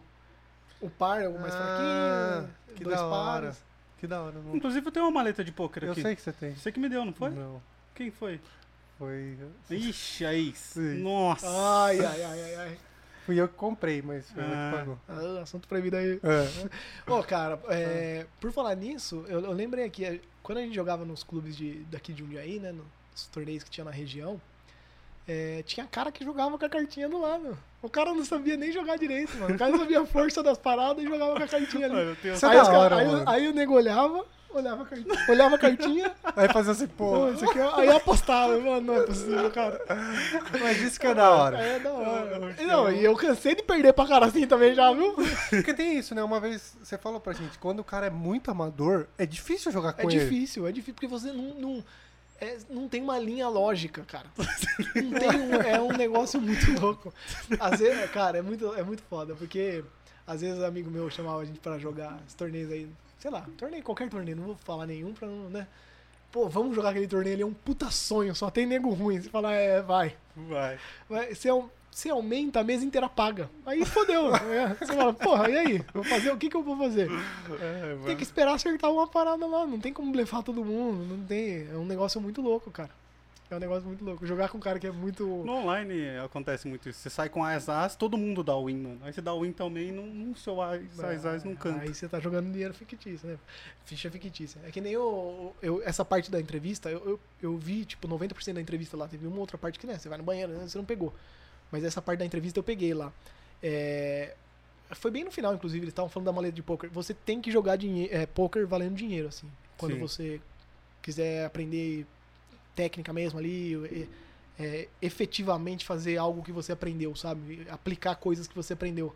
Porque se não tiver o valor, aí. Você paga qualquer coisa, aí, cara, aí virou né, feira, tá? Os caras pagam Como qualquer tudo na coisa. vida, né, velho?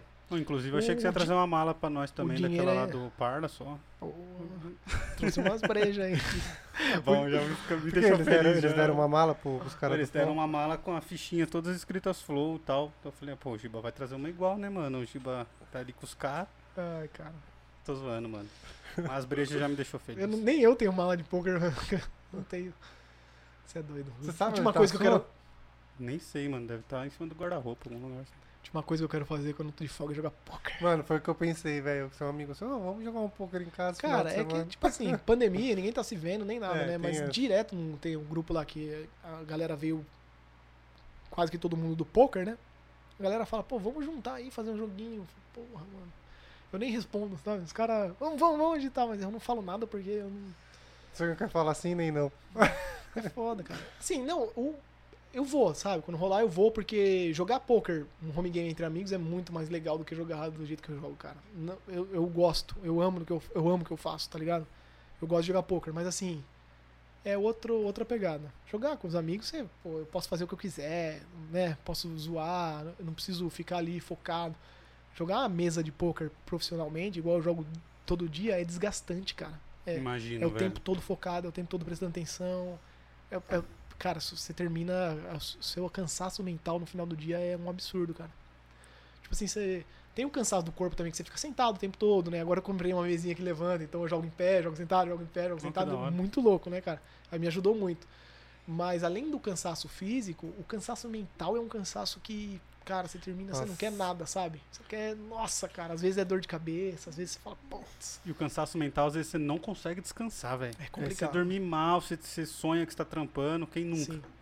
É por isso que é importante ter a rotina e conseguir você conseguir desvincular é, o emocional tão forte do jogo assim quando você tem os seus dias ruins, porque senão você pira, cara. Às vezes você pira. Já teve dias aí que eu falei, ah, não, vou ficar três dias sem jogar. Porque eu não tô aguentando, cara. Imagino que isso É aconteça, cara. Ô, Giba, tem muito problema psicológico com a galera do poker, cara? Depressão, ansiedade. Ah, não, não tenho muito conhecimento assim não, viu, cara? Dos meus amigos assim que eu converso, não, não, tenho, não tem muito assim. Eu, eu acho que eu acho que até tem, mas é do, do normal assim da sociedade de hoje em dia, né? Uhum. A sociedade hoje tá, tá muito louca assim nessa parte, né, Sim. cara, de psicológico, de de ansiedade, as redes sociais, que que a gente tá conversando tudo muito rápido. O tempo todo você tá querendo conversar nos grupos, o tempo todo você tá querendo se mostrar disponível, ser ouvido, né? Isso é muito complicado. Eu acho que é mais assim da sociedade mesmo. Em relação ao poker, pelo que eu tenho conhecimento, assim, não muito. É, sei lá, eu acho que é mais isso aí mesmo. Cara, pode ver, antigamente, é, a galera ficava, você ficava sem trocar ideia com seus amigos, você, você juntava, tinha um monte de assunto, né, mano? Sim. Hoje em dia, cara, eu fico, eu fico impressionado. É, isso, isso foi uma evolução que eu tive que é, mudou minha vida. É, começar meu dia e deixar meu celular longe, cara. Eu não olho meu WhatsApp, tá ligado? Eu não olho meu Instagram, não olho nada, É, cara. você falou lá no grupo recentemente que você tá querendo parar de usar e tal. Pá, cara, eu, eu, eu tô com uma meta aí de meia horinha no final no- do dia pra responder o particular ali que, que as pessoas me mandam. Porque, cara, é sempre as mesmas coisas no grupo e, e não muda nada. E, tipo assim, você manda mensagem no grupo, você vai lá ver quem leu, são sempre as mesmas pessoas. Você fala assim, cara, o cara tá o tempo todo no WhatsApp, mano. Que, que loucura é essa? O que, que ele tá precisando no WhatsApp? Tá precisando conversar? E, e é uma agonia, sabe? Eu acho que isso que tá deixando as pessoas meio depressivas, sabe?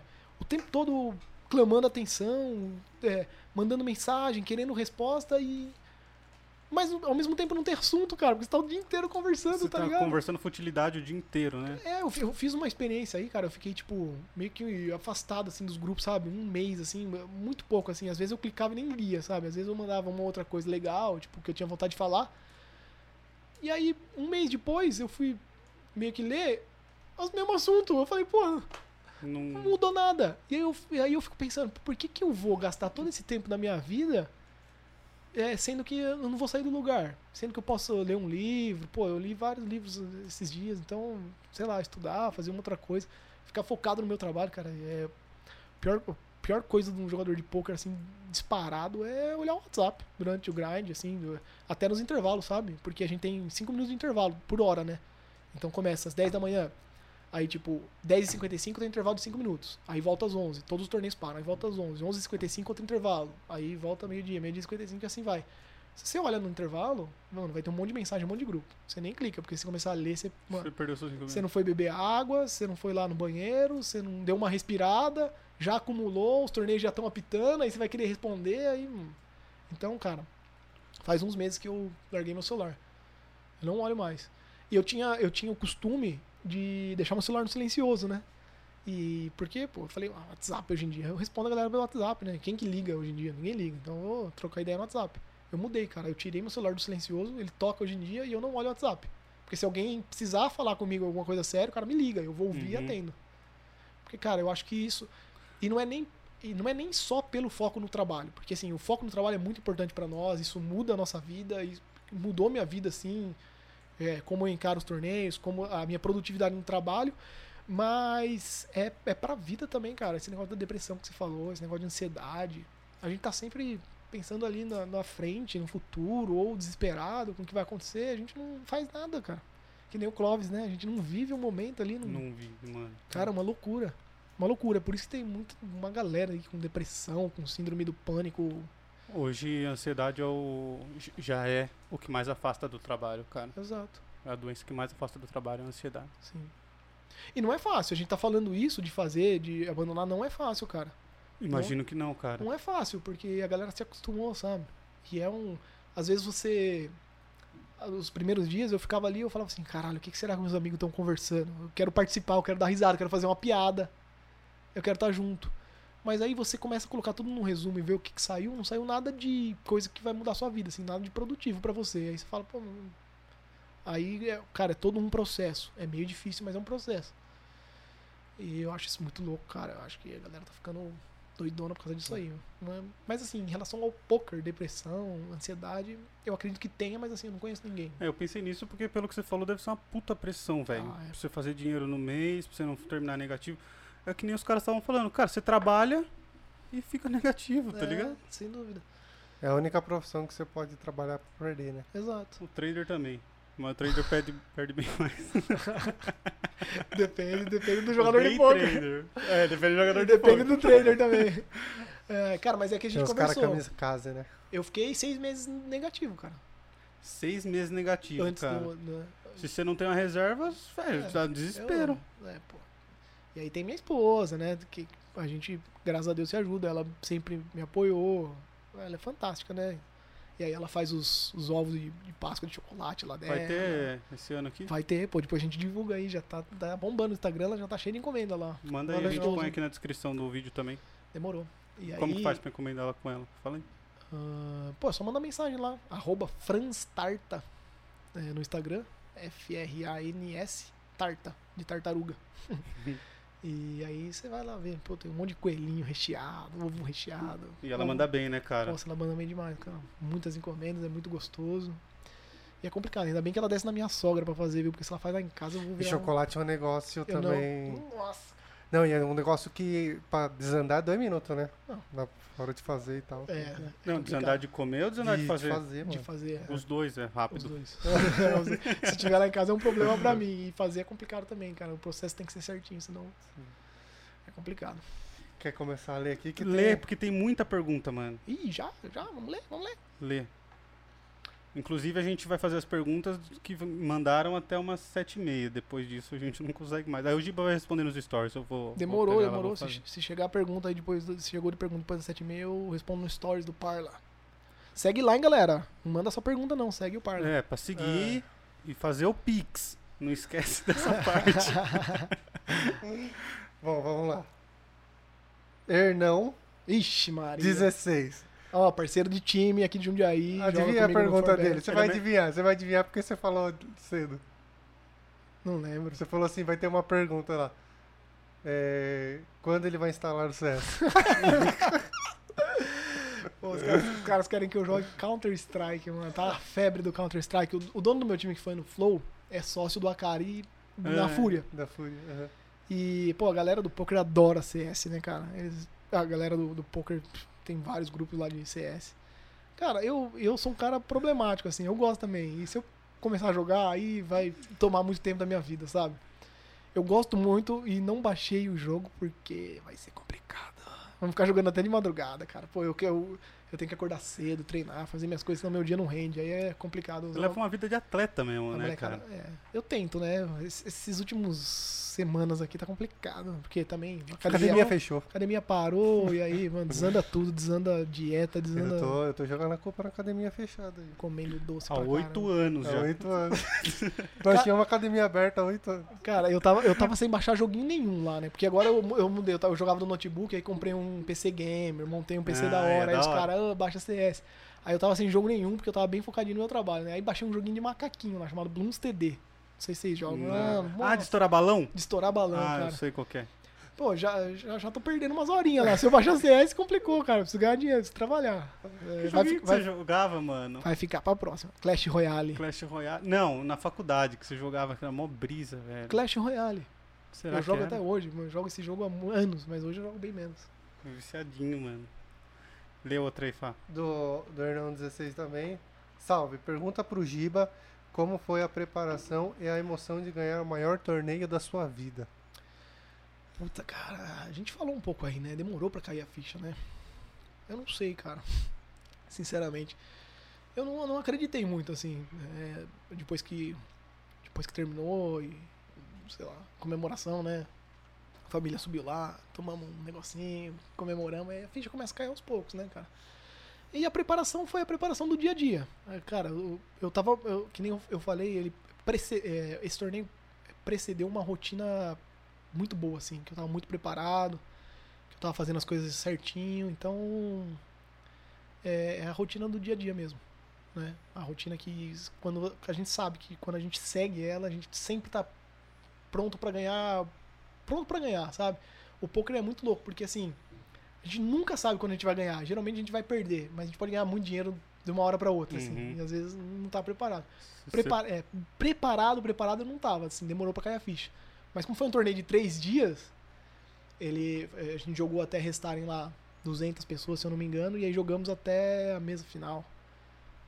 Se não me engano foi até, ah, não, jogamos até restarem 18 e aí voltou pro terceiro dia e e aí você já já tá mais, né, já tá mais ansioso, já tá já tá pensando mais no dinheiro.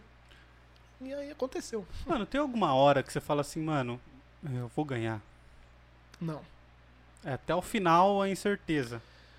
tem momentos que você assim o cara o jogador de poker ele tem que estar muito bem no dia sabe Ele- é, você tem que estar confiante essa é a palavra a confiança faz numa reta final faz muita diferença então você tá o tempo todo sempre pensando no primeiro lugar você tá sempre querendo fazer é, jogadas para acumular ficha para você ter mais chance de ganhar então o tempo todo você tá pensando no topo mas no poker é difícil você falar assim ganhei Porque, cara, às vezes, por mais que numa reta final de um torneio lá, restando, sei lá, 15 caras, você fica gigante em ficha, cara, tudo pode mudar muito rápido, sabe?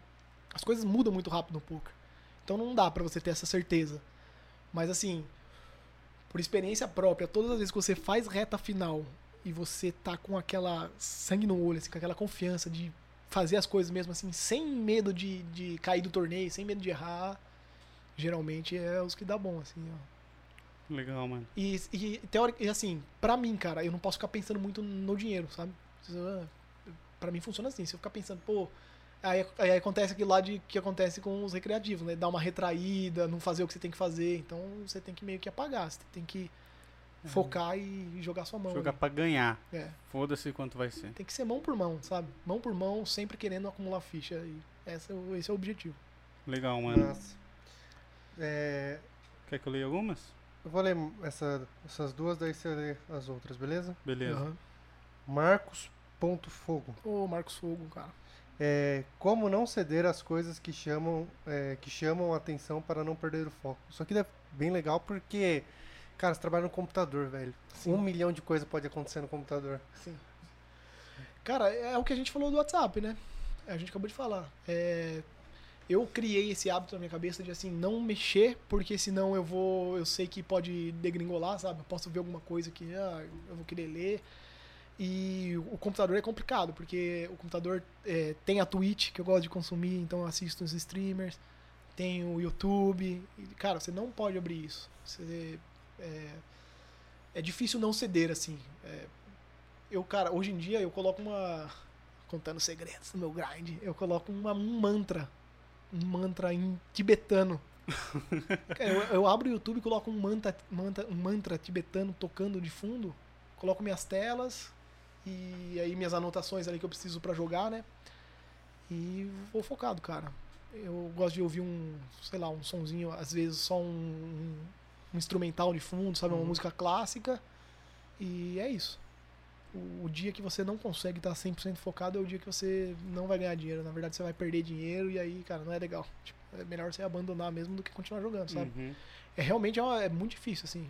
E- mas é, é o que eu faço ali. Coloco um negocinho e tento focar muito. É bem complicado. Inclusive, você falou de stream, eu quero mandar um abraço pro, pro Boeing, que é o nosso parceiraço. E falar pra vocês seguirem lá o Comuna Gamers na Twitch. Comuna Gamers. Comuna Gamers. Ô, cara, o Marcos Fogo, que mandou uma, pergunta, eu acho que ele mandou outra, né? Mandou. É um cara muito legal pra vocês chamarem pra ele vir aqui, cara. O que, que ele faz? Muito legal. Ele trabalha com marketing digital. Pô, ia ser legal mesmo, cara. Ele é um, ele é um monstro do marketing digital, cara. Depois, depois é, segue ele lá. Eu É, vou vê- seguir. A gente precisa pela- de umas dicas aqui também. É Marcos Fogo? É, vê pela pergunta dele aí, segue lá, ele coloca muito conteúdo de qualidade. Marcos Ponto Fogo. Ei, Ele Marcos. fez a segunda pergunta foi Giba, quantas horas de estudo por dia? E qual é, e qual o melhor horário? Fica vendo, É. mentira. Cara, não, eu- realmente eu não estudo todos os dias, assim. É, eu gosto mais de estudar de manhã. Inclusive, minhas aulas do time semanais são no período da manhã. É o período que eu, tipo assim, pra mim funciona mais. Tem gente que gosta de terminar o trabalho, né, terminar o grind e rever algumas mãos, estudar à noite, mas eu não, cara, eu realmente não consigo. Não sei se é uma característica, característica minha, assim, mas eu termino muito destruído, assim, com a cabeça muito cheia, sabe? Então, cara, não funciona, eu não gosto. E aí, geralmente, eu estudo de manhã e minhas aulas são de manhã, mas assim, eu não estudo todos os dias. É meio que existe uma, existe meio que uma re- recomendação de para cada 10 horas de jogo, você tem que estudar uma hora Uhum. da teoria do jogo, né? Mas não sei, se é, é uma re- mais uma recomendação, né? É- nem todo mundo faz isso. Mas eu revejo algumas mãos de manhã, é, fa- faço ali meu, meu, meia, meia, meia hora, às vezes uma hora de manhã. Mas assim, não são todos os dias também. Terça-feira é minha folga, não faço nada. Entendi. Faço meu yoga terça-feira, tô fazendo yoga lá no Ocoa. Galera que quiser Faz colar lá. yoga também, mano? Comecei a fazer yoga, cara, lá no Ocoa. Pô, a galera que, que quiser colar lá é muito legal também. Agora, né, tá fechado pra pandemia, mas toda terça-feira à noite tem o yoguinha lá. Eu, Da faço, hora, eu faço meu treino funcional segunda, quarta e sexta de manhã e terça-noite eu faço yoga lá. Com a professora Natália. Falando em professora, teve uma professora nossa que mandou aqui. Que é a Ju Genarini. Lembra dela? Lembro, Direito claro. Penal. Como não lembrar da Ju? Ela gravou aqui com a gente, mano. É, eu vi, eu Inclusive, tem os episódios do Parla aqui, vai lá e vê. Foi muito legal Ah, trocar legal. ideia com ela, velho. A gente falou direito penal. Grande beijo, Ju. Ela mandou assim: Como eu faço pra iniciar no poker profissa? Iniciar no Poker Profissa. Ah. Cara. Não sei. Cara, Não eu- eu- na verdade, assim, nem eu sei quando que foi essa. essa é, como que eu posso dizer? Quando eu alterei, sabe? Quando eu virei um jogador. saí de um jogador recreativo para um jogador profissional. É, eu acho que aprender o poker, aprender a jogar poker é muito rápido, que nem eu falei. Você aprender a- a- é, as regras e tudo é, é muito fácil. Agora, saber quando virar profissional é, é um. Eu acho que o Rafa falou disso no Flow ontem. É um momento mais pessoal, assim, né? Mais complicado. Tipo assim, ele, ele falou que ele vi- vários amigos dele vivem perguntando se tá na hora de virar jogador profissional, né? Pô, tô jogando há tanto tempo, você acha que tá na hora? Aí ele falou, cara, se você tem dúvida se tá ou não tá na hora, é porque não tá na hora. Uhum. Tipo assim, se você for um cara lucrativo que tá ganhando dinheiro, você sabe que vai estar na hora de jogar, né? De virar jogador profissional. Mas assim, quanto a aprender a jogar pra se aventurar num, num- num jogo a dinheiro, pra eventualmente ser um jogador profissional de poker, cara, tem muitas ferramentas, sabe? O YouTube tem mui- muitos canais assim que ensinam o básico, que ensinam é, técnicas de, de começo de torneio, que você precisa saber para começar a ser um cara lucrativo. Então o próprio time lá, o Forbet, é, tem alguns vídeos, tem canal do Foi Sorte, eu acho, na internet, pô, tem um monte de canal assim, é, Reg Life, tem um monte de, de canais no YouTube que ensinam o básico do jogo, assim. Uhum. E aí, meu, é, é, aprender para depois virar profissional aí já é uma decisão mais pessoal e que é difícil de falar. Até porque o que nem a gente falou aqui, o poker não é um não é garantido, né? Não é um negócio que vai te trazer dinheiro sempre. Então, a gente nunca vai saber, né? Às vezes você ganha um torneio lá, ganha 10 mil reais. Fala, pô, agora eu sou foda. E aí você começa a jogar poker e nos próximos meses você não ganha nada, você fala, caramba, onde que eu me enfiei, né? Sei lá, de repente larguei minha profissão e me enfiei aonde? O que não quer dizer que você é um péssimo jogador também, né? Porque Exato. que nem você tava falando, você ficou aí vários meses sem Exato. ganhar dinheiro e. Cara, a gente tem um dos melhores jogadores de poker do Brasil, assim, muito, muito bom, Pedro Padilha. Ele ficou dois anos sem ganhar dinheiro, cara. Caraca, dois velho. anos. E esse cara tem mais de um milhão de dólares de lucro na carreira. Putz, grila. E ele ficou dois anos sem ganhar, cara. Você imagina. E ele joga torneios, assim, absurdo de caro, sabe? Absurdo. Torneio de 500, mil, 2 mil. Imagina ficar dois anos nessa sem Ah, ganhar. cara, tem que ter um psicológico muito brabo pra você É. fazer um negócio desse, velho. Imagina duro. você, você tá numa carreira que você é lucrativo, que você ganha dinheiro e de repente em dois anos você não ganha mais, É. mano. Só perde. Sim, óbvio, é assim, a gente não pode sempre colocar a culpa no jogo, né? Tipo assim, é, a variância do jogo. Às vezes você realmente não é um bom jogador ou tá fazendo coisa de errado e tá lá jogando falando assim, pô, os caras estão falando que é normal não ganhar. E aí você também, Ah, tá. você também precisa fazer esse contraponto, né? Você também precisa falar, pô, tô estudando, eu tô me dedicando, ou eu tô fazendo sempre as mesmas coisas, será que eu tô errando aqui? Não tem um amigo que joga também que é mais experiente que eu pra analisar como eu tô jogando, pra gente trocar uma ideia? Porque isso é muito cômodo, né? A gente vê isso nos jogadores de poker, né? O cara não ganha, não ganha, não ganha, e ele está sempre colocando a culpa no jogo. Pô, a variância do jogo, uma hora eu vou ganhar, uma hora eu vou ganhar. Mas também não tá se mexendo, né, irmão? Alguma Hum, coisa entendo. precisa fazer, entendeu? Entendi. Ah, qual que eu parei aqui? Aqui, ó. Nanas Makeup. Ah, lá do time também, um, um beijo, Nanas. Giba, conta um pouco da sua rotina. Acho que você já falou da sua rotina, né, É, cara? Dá um falei, resumão. falei. É, acordar cedo, pô, fazer minha vi- visualização ali, respirar, depois treinar, que é muito importante pra mim treinar, cara. O treino e a dieta na minha vida, elas caminham junto com eu ser lucrativo. É impressionante. Todos os momentos da minha vida que eu tive bons resultados, que eu tive os meus maiores resultados, eu estava bem fisicamente, eu estava me alimentando bem. Isso pra mim é fundamental. E aí treino, alimentação, e aí eu estudo antes do grind e depois jogar, né, focadinho. Essa é a minha rotina. Aí tem aqui BAV Cava. Qual a sua maior meta em relação ao poker? Ah, minha maior meta. Ó, nessa ela foi bem, hein? Caraca, que pergunta boa e difícil de responder. ah, cara. Pô, a minha, minha- maior meta, assim, é é chegar no, no principal, né, do meu time, que falta aí um degrauzinho. É... Pô, e ser um, ser um bom jogador, assim, fazer o, fazer o meu time feliz, sabe? Meus instrutores felizes, cara. Es- Essa é a minha meta, assim. Eu não, não- tenho pretensões em termos de. eu não gosto de trabalhar com número, sabe? Ganhar tanto. Ah, quero ganhar um milhão de dólares. Óbvio, a gente quer, né? Até mais, se for É. preciso. Mas assim, não é, não é a minha meta. A minha meta, cara, é conseguir manter essa rotina que eu falei pra vocês e, e esse momento e esse estado de espírito bom pra jogar por mais tempo possível. E, se possível, pro resto da vida, assim, cara. Eu acho que eu não pretendo abandonar o poker.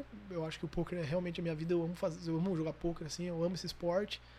E a minha principal meta é estar bem comigo mesmo e fazer meus instrutores lá feliz, sabe? Tá jogando Uhum. bem sempre, tá me dedicando e tá sempre evoluindo. O que eu não quero mesmo é parar no tempo. né? Isso aí não vai acontecer. Entendi. Ela fez uma outra pergunta aqui que é interessante, que eu até ia perguntar, fazer uma pergunta relacionada. Ela perguntou: o que uma pessoa precisa ter ou ser para jogar poker? Eu ia te perguntar o seguinte: o- existe o talento no poker? É, entenda, é, no futebol, cara, às vezes você solta as crianças para jogar, você vê que o moleque é naturalmente melhor do que todos os outros, sabe? No, no poker isso existe? Alguém que você já vê que o cara começou e ele já regaça, assim? Cara, eu acho que existe, mas assim, numa porcentagem muito pequena, sabe? Como no futebol, é. Ah, eu acho que assim. É, como no- eu não sei se é como no futebol, cara. Eu acho que no poker é menos, assim. Eu acho que. Cara, eu acho que existe muita, muito trabalho, muita disciplina, sabe? O que você precisa ter pra ser um bom jogador de poker é disciplina, cara. Disciplina. Porque assim. Essa profissão, cara, ela é fantástica, ela é muito boa, porque ela me dá liberdade pra eu fazer meus horários, pra eu jogar os dias da semana que eu quero. É, é maleável nesse quesito. Mas assim, se eu me apoiar nisso pra não ser um cara disciplinado e jogar o que eu tenho que jogar todos os dias, cumprir minhas metas e minhas obrigações e ter uma rotina bem definida, ou seja, aquela disciplina, eu não vou ser um bom jogador de poker, cara.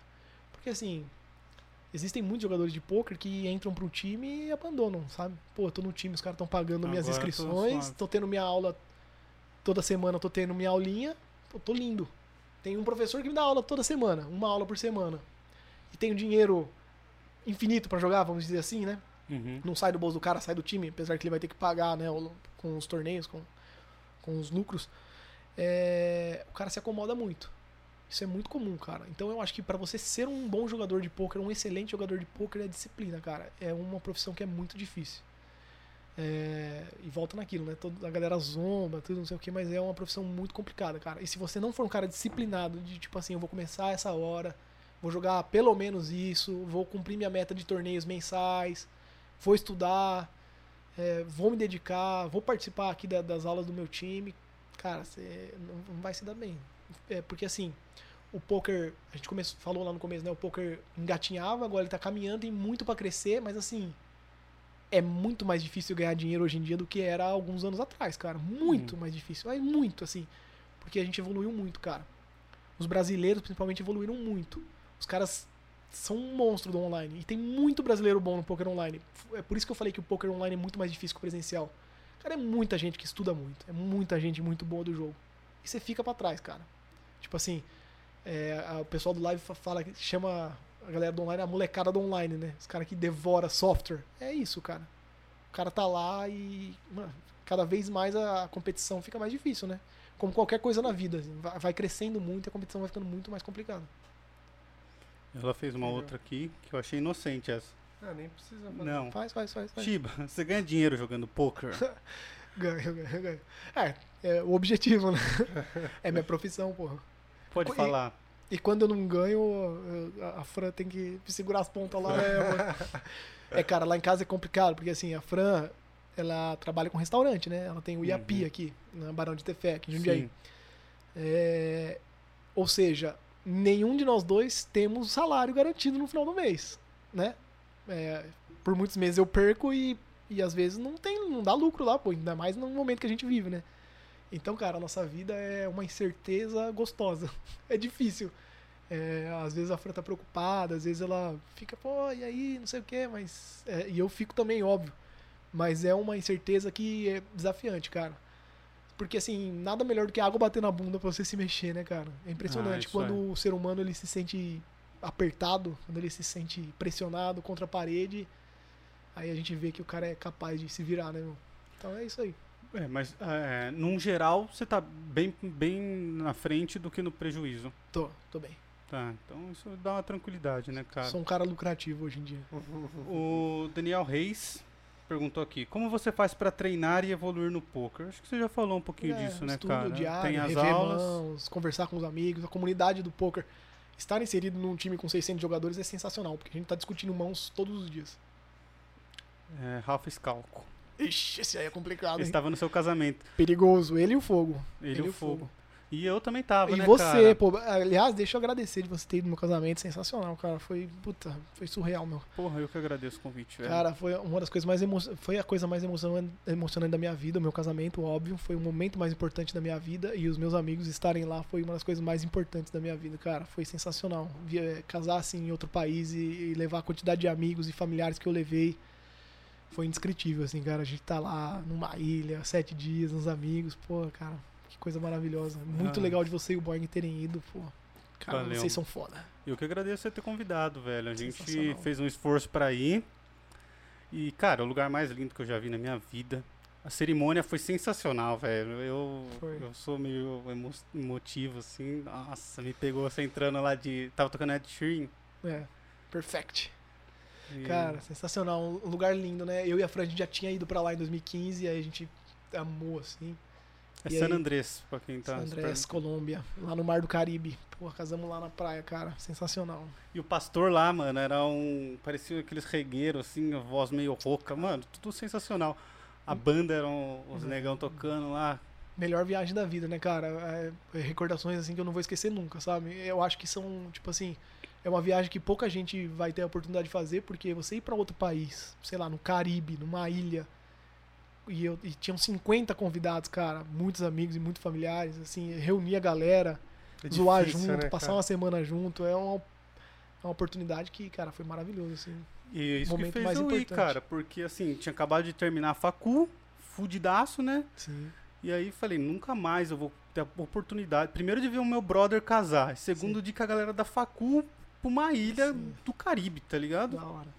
Eu imaginei que você, você não ia conseguir, não. Eu fiquei muito feliz quando eu recebi a notícia, cara. Que mano. sensacional que foi. Mas foi legal. Uma pergunta do Rafa aqui. Giba, você jogou muita bola. Era goleiro.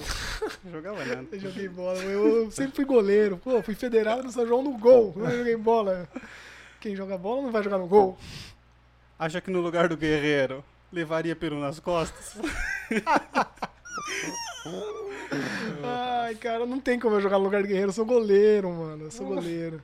As bolas é na mão. Cara, o, o guerreiro é um monstro. Você gosta do guerreiro, mano? Você não acha ele traíra? Ah, cara. Eu não acho ele traíra, mano. Ah, cara, é coisas da profissão, é entendeu? empresa, velho. É. Se a empresa falar que vai pagar mais pra você, você Coisas da profissão, mas ele deu o título mundial pro Corinthians, né? Chupa, Deu. Rafa. Chupa. É verdade. O segundo mundial do É. Corinthians, né? Diga-se de passagem.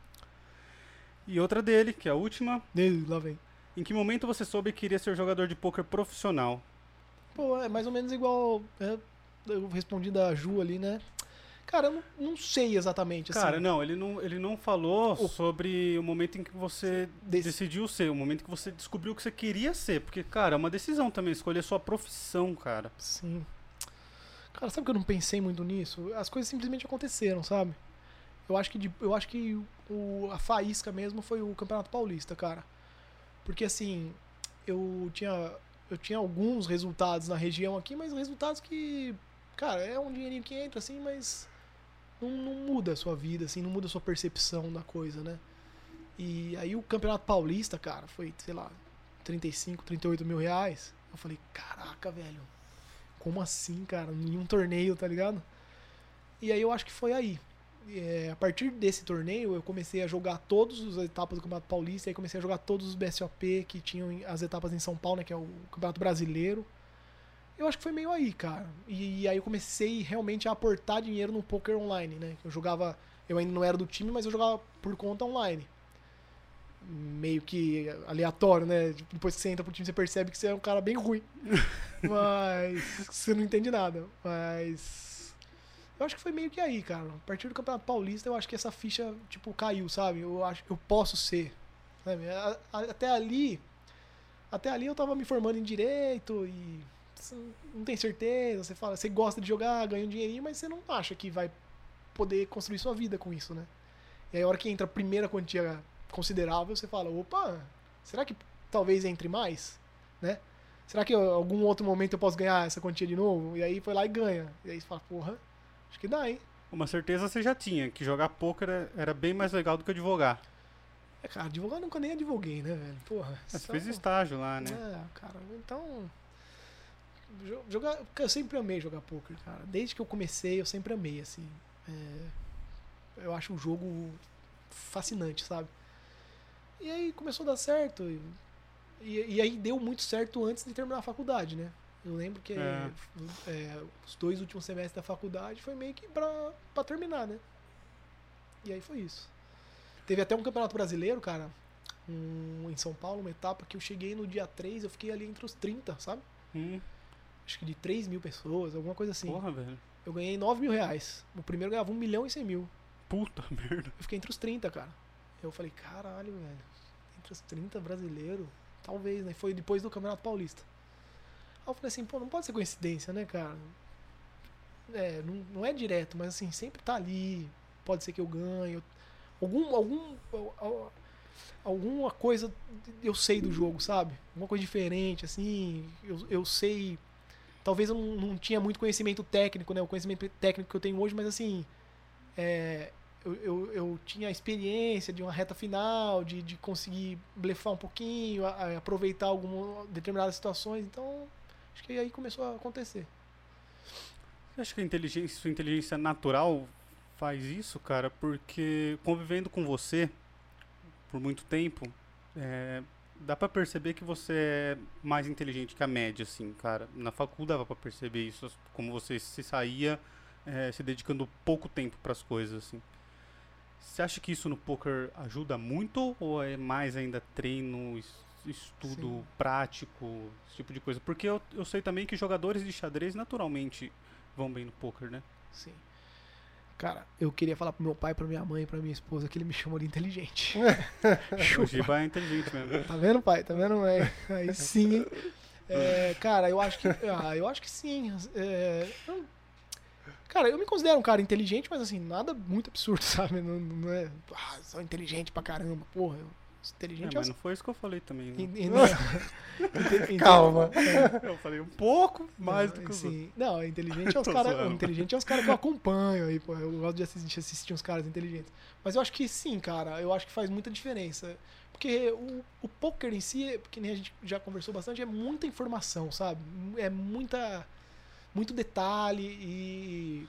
E eu acho que. Ter um pouco de inteligência é, melhora tipo, a parte técnica do jogo, sabe? Porque você tem que é meio que uma dinâmica, sabe, cara? Uma, uma dinâmica que você vai construindo e, e essa, e essa inteligência ao longo do torneio, junto com a dinâmica, vai sabendo. eh, Você tem que saber exatamente os momentos de meio que acelerar o jogo, meio que frear. Eu acho que sim, cara. Eu acho que sempre me ajudou, assim. É isso. Tem uma última pergunta nossa pra fazer. Tem mais alguma coisa pra falar que você queira contar? Ah, cara, o Rafa, pô, eu falei do fogo, né? Se chamar o fogo aqui, o Rafa também é um cara bem legal se chamar. Rafa Fiscal, porque o Rafa ele é advogado, né? ele é advogado, ele trabalha na CCR, ele fez pós em LGPD, Lei Isso é novo. Geral de Proteção de de Dados. proteção de dados. Lei Geral de Proteção de Dados, cara, é, uma, é uma matéria do futuro aí, né, cara? Galera que, que mexe com a internet, empresas e tudo. E ele fez pós e ele- lá na CCR, salvo engano, não sei se eu tô falando alguma bobagem, ele é o cara que cuida da- dessa parada de proteção de dados lá. Cara, é um cara muito legal de você trazer aqui. Inclusive ele e o Fogo são amigos. De repente, se os dois podem, quiserem fazer junto, porque são, são tema- assuntos que se é. complementam, né? Pô, dá pra fazer. O Fogo e Legal. Rafa, vem, vem trocar ideia com a gente aí. Já tá Legal. o convite. Se eles aceitarem, a gente já marca um dia pra eles virem. Fechou. Aí legal. você vem assi- assistir aí também, se tiver de boa. Da hora. Eu venho. Ah, não. Acho que não tem mais nada, não. Queria mandar um vai Corinthians aqui. não, não tem mais nada, não. E fora. Não, não vou entrar nesse mérito aí, cara. Não vamos falar, não vamos falar disso aí, porque. Não, vamos, a gente aguentou até não agora. vamos falar de política, porque, cara, é complicado, é complicado. Até porque, cara. Vamos falar um pouco? não, não, vou falar um pouquinho só. Fala. Até porque, cara, eu só queria deixar registrado uma coisa aqui. Eu tô muito desiludido com política, sabe? Eu Muito. sempre fui um cara que falei, defendi alguns pontos de vista, né? Mas assim, tô desiludido em relação no, aos nossos políticos em geral, ao nosso sistema em geral e à nossa população, né? A nossa sociedade. Porque assim, cara, se, se a gente parar pra pensar, a gente sempre discutiu política, né? É, os lados opostos sempre debateram, sempre discutiram e na verdade assim, sempre foi meio que uma guerra de torcida, né? Ninguém nunca ouviu muito o outro. Tipo, as pessoas não querem saber muito sua opinião, né? Elas querem que, as, que a opinião, opinião dela saia da sua boca. Uhum, né? Exatamente. Tipo assim, a pessoa tá ouvindo seu argumento já pensando no que ela vai responder pra tentar te. Ela não tá nem ouvindo o que você É, tá falando. cara. E isso, e isso é péssimo porque é exatamente isso o que os nossos políticos querem, Pra continuar essa mamata que sempre foi, mano. Se a gente, se a gente pensar em todos os anos que a gente consegue lembrar, cara, o Brasil sempre foi dividido e a política sempre foi uma merda. Sabe? Uhum. Ah, teve um presidente que foi melhor que o outro. Pouco, mano. Foda-se, tá ligado? Nunca foi bom. Nunca foi. E aí, porra, um cara saiu da cadeia e o, o pra, justamente pra fomentar essa briga, porque aí vai ter guerra pra próxima eleição e o povo se ferrando, tá ligado? Essa é a realidade, cara. E- Eles gostam desse circo porque esse circo só ajuda eles, cara. Por isso que eu tô desiludido, assim. Então, pra um lado, pra outro lado, eu, eu tô meio que ligando foda-se, assim. Eu sempre. E é triste falar isso, porque eu sempre fui um cara que fui engajado, assim. Você sabe disso, cara. Eu Aham. sempre fui um cara que fui engajado, mas os caras conseguiram me cansar, cara. E pra me cansar é difícil, velho. Pra me cansar é difícil. Os caras me cansaram, tá ligado? Puta, que, que parada triste, cara. É, é um negócio que, assim. é, essa discussão rola muito, a gente vê nas redes sociais e, assim. É um, a- se a gente for considerar classe média, mé- média baixa, média, média, média alta, que é o que a gente vive, classe alta, existe essa, é, é, essa briga, né? Essa divisão. E quem tá se ferrando é o povão, cara. Sim. O povão que não sabe nem o que tá acontecendo, sabe? Que não tem acesso à informação. E vai continuar assim. Seja quem, quem for que ganhe na próxima eleição, vai continuar essa merda. Porque o nosso país, ele é. Ele é baseado num sistema, cara. É um negócio que não funciona, sabe? É, é um que depende do outro, que depende do outro, e é todo mundo corrupto, e presidente não manda, não consegue mandar tudo aquilo que ele deveria, o Congresso manda mais, e aí é troca de favor, e aí é STF. Mano, então, entrar nesse assunto, cara, é uma discussão sem fim que me cansou, irmão, me cansou. É cansa que nunca leva a lugar nenhum, né, cara? Isso que é o foda. A gente não, não, não sai pra prática da coisa, né? Só fica no, no, debate, no, nas ideias e morre e não resolve. É, que tem que cara, resolver. Exatamente, não resolve porque é bom pra classe deles, né? Classe política, cara, pra classe política sempre vai ser bom não resolver, tá ligado? Fazer o mínimo. Cara, nossos, nossos governantes estão fazendo um mínimo, cara. E isso é triste, tá ligado? A gente tá numa situação deplorável. Tem uns que É. nem o mínimo tá fazendo, velho. É, é, é complicado entrar nessa discussão, mas assim, eu não quero. É, a verdade, assim, eu não tô nem discutindo, sabe? Eu tô externa, externando mesmo a minha tristeza com, com, essa, com essa merda toda aí. É, e dito tudo isso, eu tenho uma pergunta filosófica pra fazer pra você. Eu Ixi. quero que você responda na sua opinião. Na sua opinião, quem mais mal fez a humanidade? A igreja, os bancos ou os jogadores de pôquer? Eu não sei. Quem mais mal fez pra humanidade? A igreja? Porra, cara, que pergunta complicada, hein? Acho que. Não sei, cara. Os bancos, né? Os bancos. Os bancos. Não sei, cara. Eu, sei. Fala um. Cara, eu não tenho, não tenho. Acho que eu não tenho cancha pra falar sobre isso. Eu não sei porque você colocou os jogadores de pôquer, né? Eu tô pensando. Porque é a sua profissão. Não, cara, não, os jogadores de pôquer são de boa. É, o poker é, o poker às vezes é sinistro. Mas entre a igreja e o banco, cara, que escolha difícil, hein? Puta, não sei. Eu vou passar. Essa eu não tenho, não tenho capacidade de responder isso. Então tá bom. Eu não tenho, cara, eu não tenho conhecimento pra responder isso aí, não. E a gente? Concordo com ele, né? Então tá bom, mano. Eu vou ficar com. Eu sei que ele quer escolher um, mano. Eu conheço o de. Cara, os dois são muito merda, né, mano? São muito Os merda. dois fez muita bosta, né? Pô, eu acho que eu vou falar o banco porque deve ter muito familiar Religioso. religioso aí, entendeu?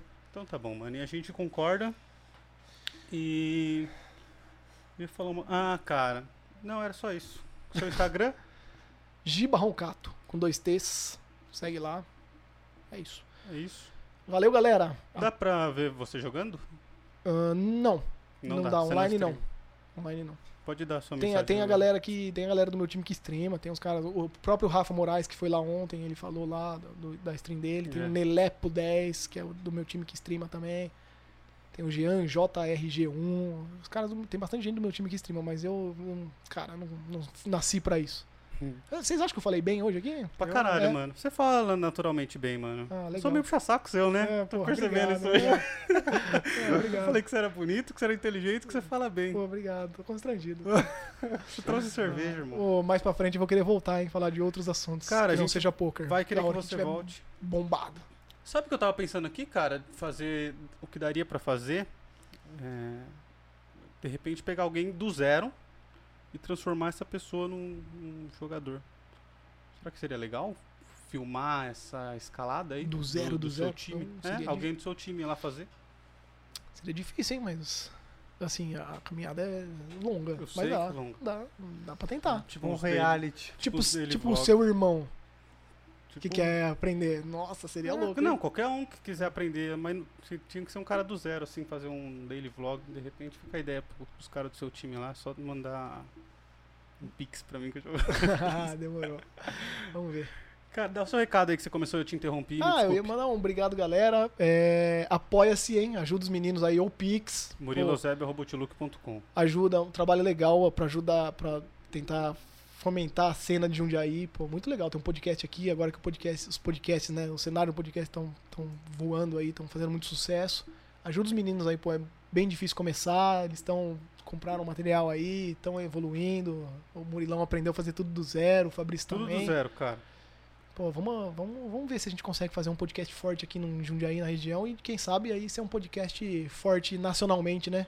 Imagina trazer uns, É. uns caras famosos aqui pra cidade, e de repente os caras já fazem um show no Politiama, depois vem trocar ideia com a gente. Pô, que da hora. Ia ser da hora. Eu tenho alguns amigos aí, alguns conhecidos, vamos ver se eu Pô, vou você convidar. podia, né, falar com, com o Cauê, com o João, não sei se você troca muita ideia com o João. Vou- vamos, vamos ver, vou tentar. Vamos- Vou tentar chegar nos caras, né? Os caras, pô, o- tanto o Cauê quanto o João, eles são muito É, imagino que deve requisitados, nego... né? Pô, eles é, devem imagino. receber mensagem pra caramba todo dia. Deve ser. E o Cauê já foi em, em todos os podcasts aí, famoso, né? Eu não sei como que é. Os mas- caras são gigantescos, né? O É. João tá com a esposa dele grávida também. Sim. Eu entendo Mas- tudo isso, mano, mas eu queria que eles viessem. Então, vamos ver, quem sabe. Seria legal, pô. Então é isso. Entrem lá no site da EC Pinturas, www.ecpinturas.com.br, ajuda a gente lá no Apoia-se, apoia.se barra Parla Podcast, ou então faz um pix, muriloeusebio.com. É, curte a gente lá no Instagram, interage com a gente no Instagram, quem mandar perguntas lá ou mandar mensagem, eu respondo todo mundo. É, e é isso, né, cara? Murilo Cássio, o meu Instagram, como é o seu? Fabrício Eusébio. né? Fabrício Eusébio. E é isso. Deixa eu mandar um beijinho pra Fran. Claro, Beijo, mano. amor. Abraço, Leozinho, que pediu um abraço do Midas Poker Team. Abraço, Hernão e Eduardo Mancho, que é do Forbet também. Meus parceiros todos de Jundiaí. Que o cenário de poker aqui em Jundiaí é muito forte, viu? Cara, a gente pode até, quando baixar a pandemia, fazer uma aglomeraçãozinha aí, trazer você e mais uma galera. Bora, bora. Quando, quando acabar tudo isso, a gente faz um home gamezinho. né? Vai ser da hora. E é isso, mano. Um abraço Beleza? pra galera do, do Forbit Poker Team. E Forbet. Forbet. 4bet Poker Team. 4bet Poker Team. E pra toda a galera de Poker de Jundiaí. Valeu, galera. Um Valeu, abraço. tchau, tchau. Valeu, abraço. Gostou, mano? Porra, muito louco, cara.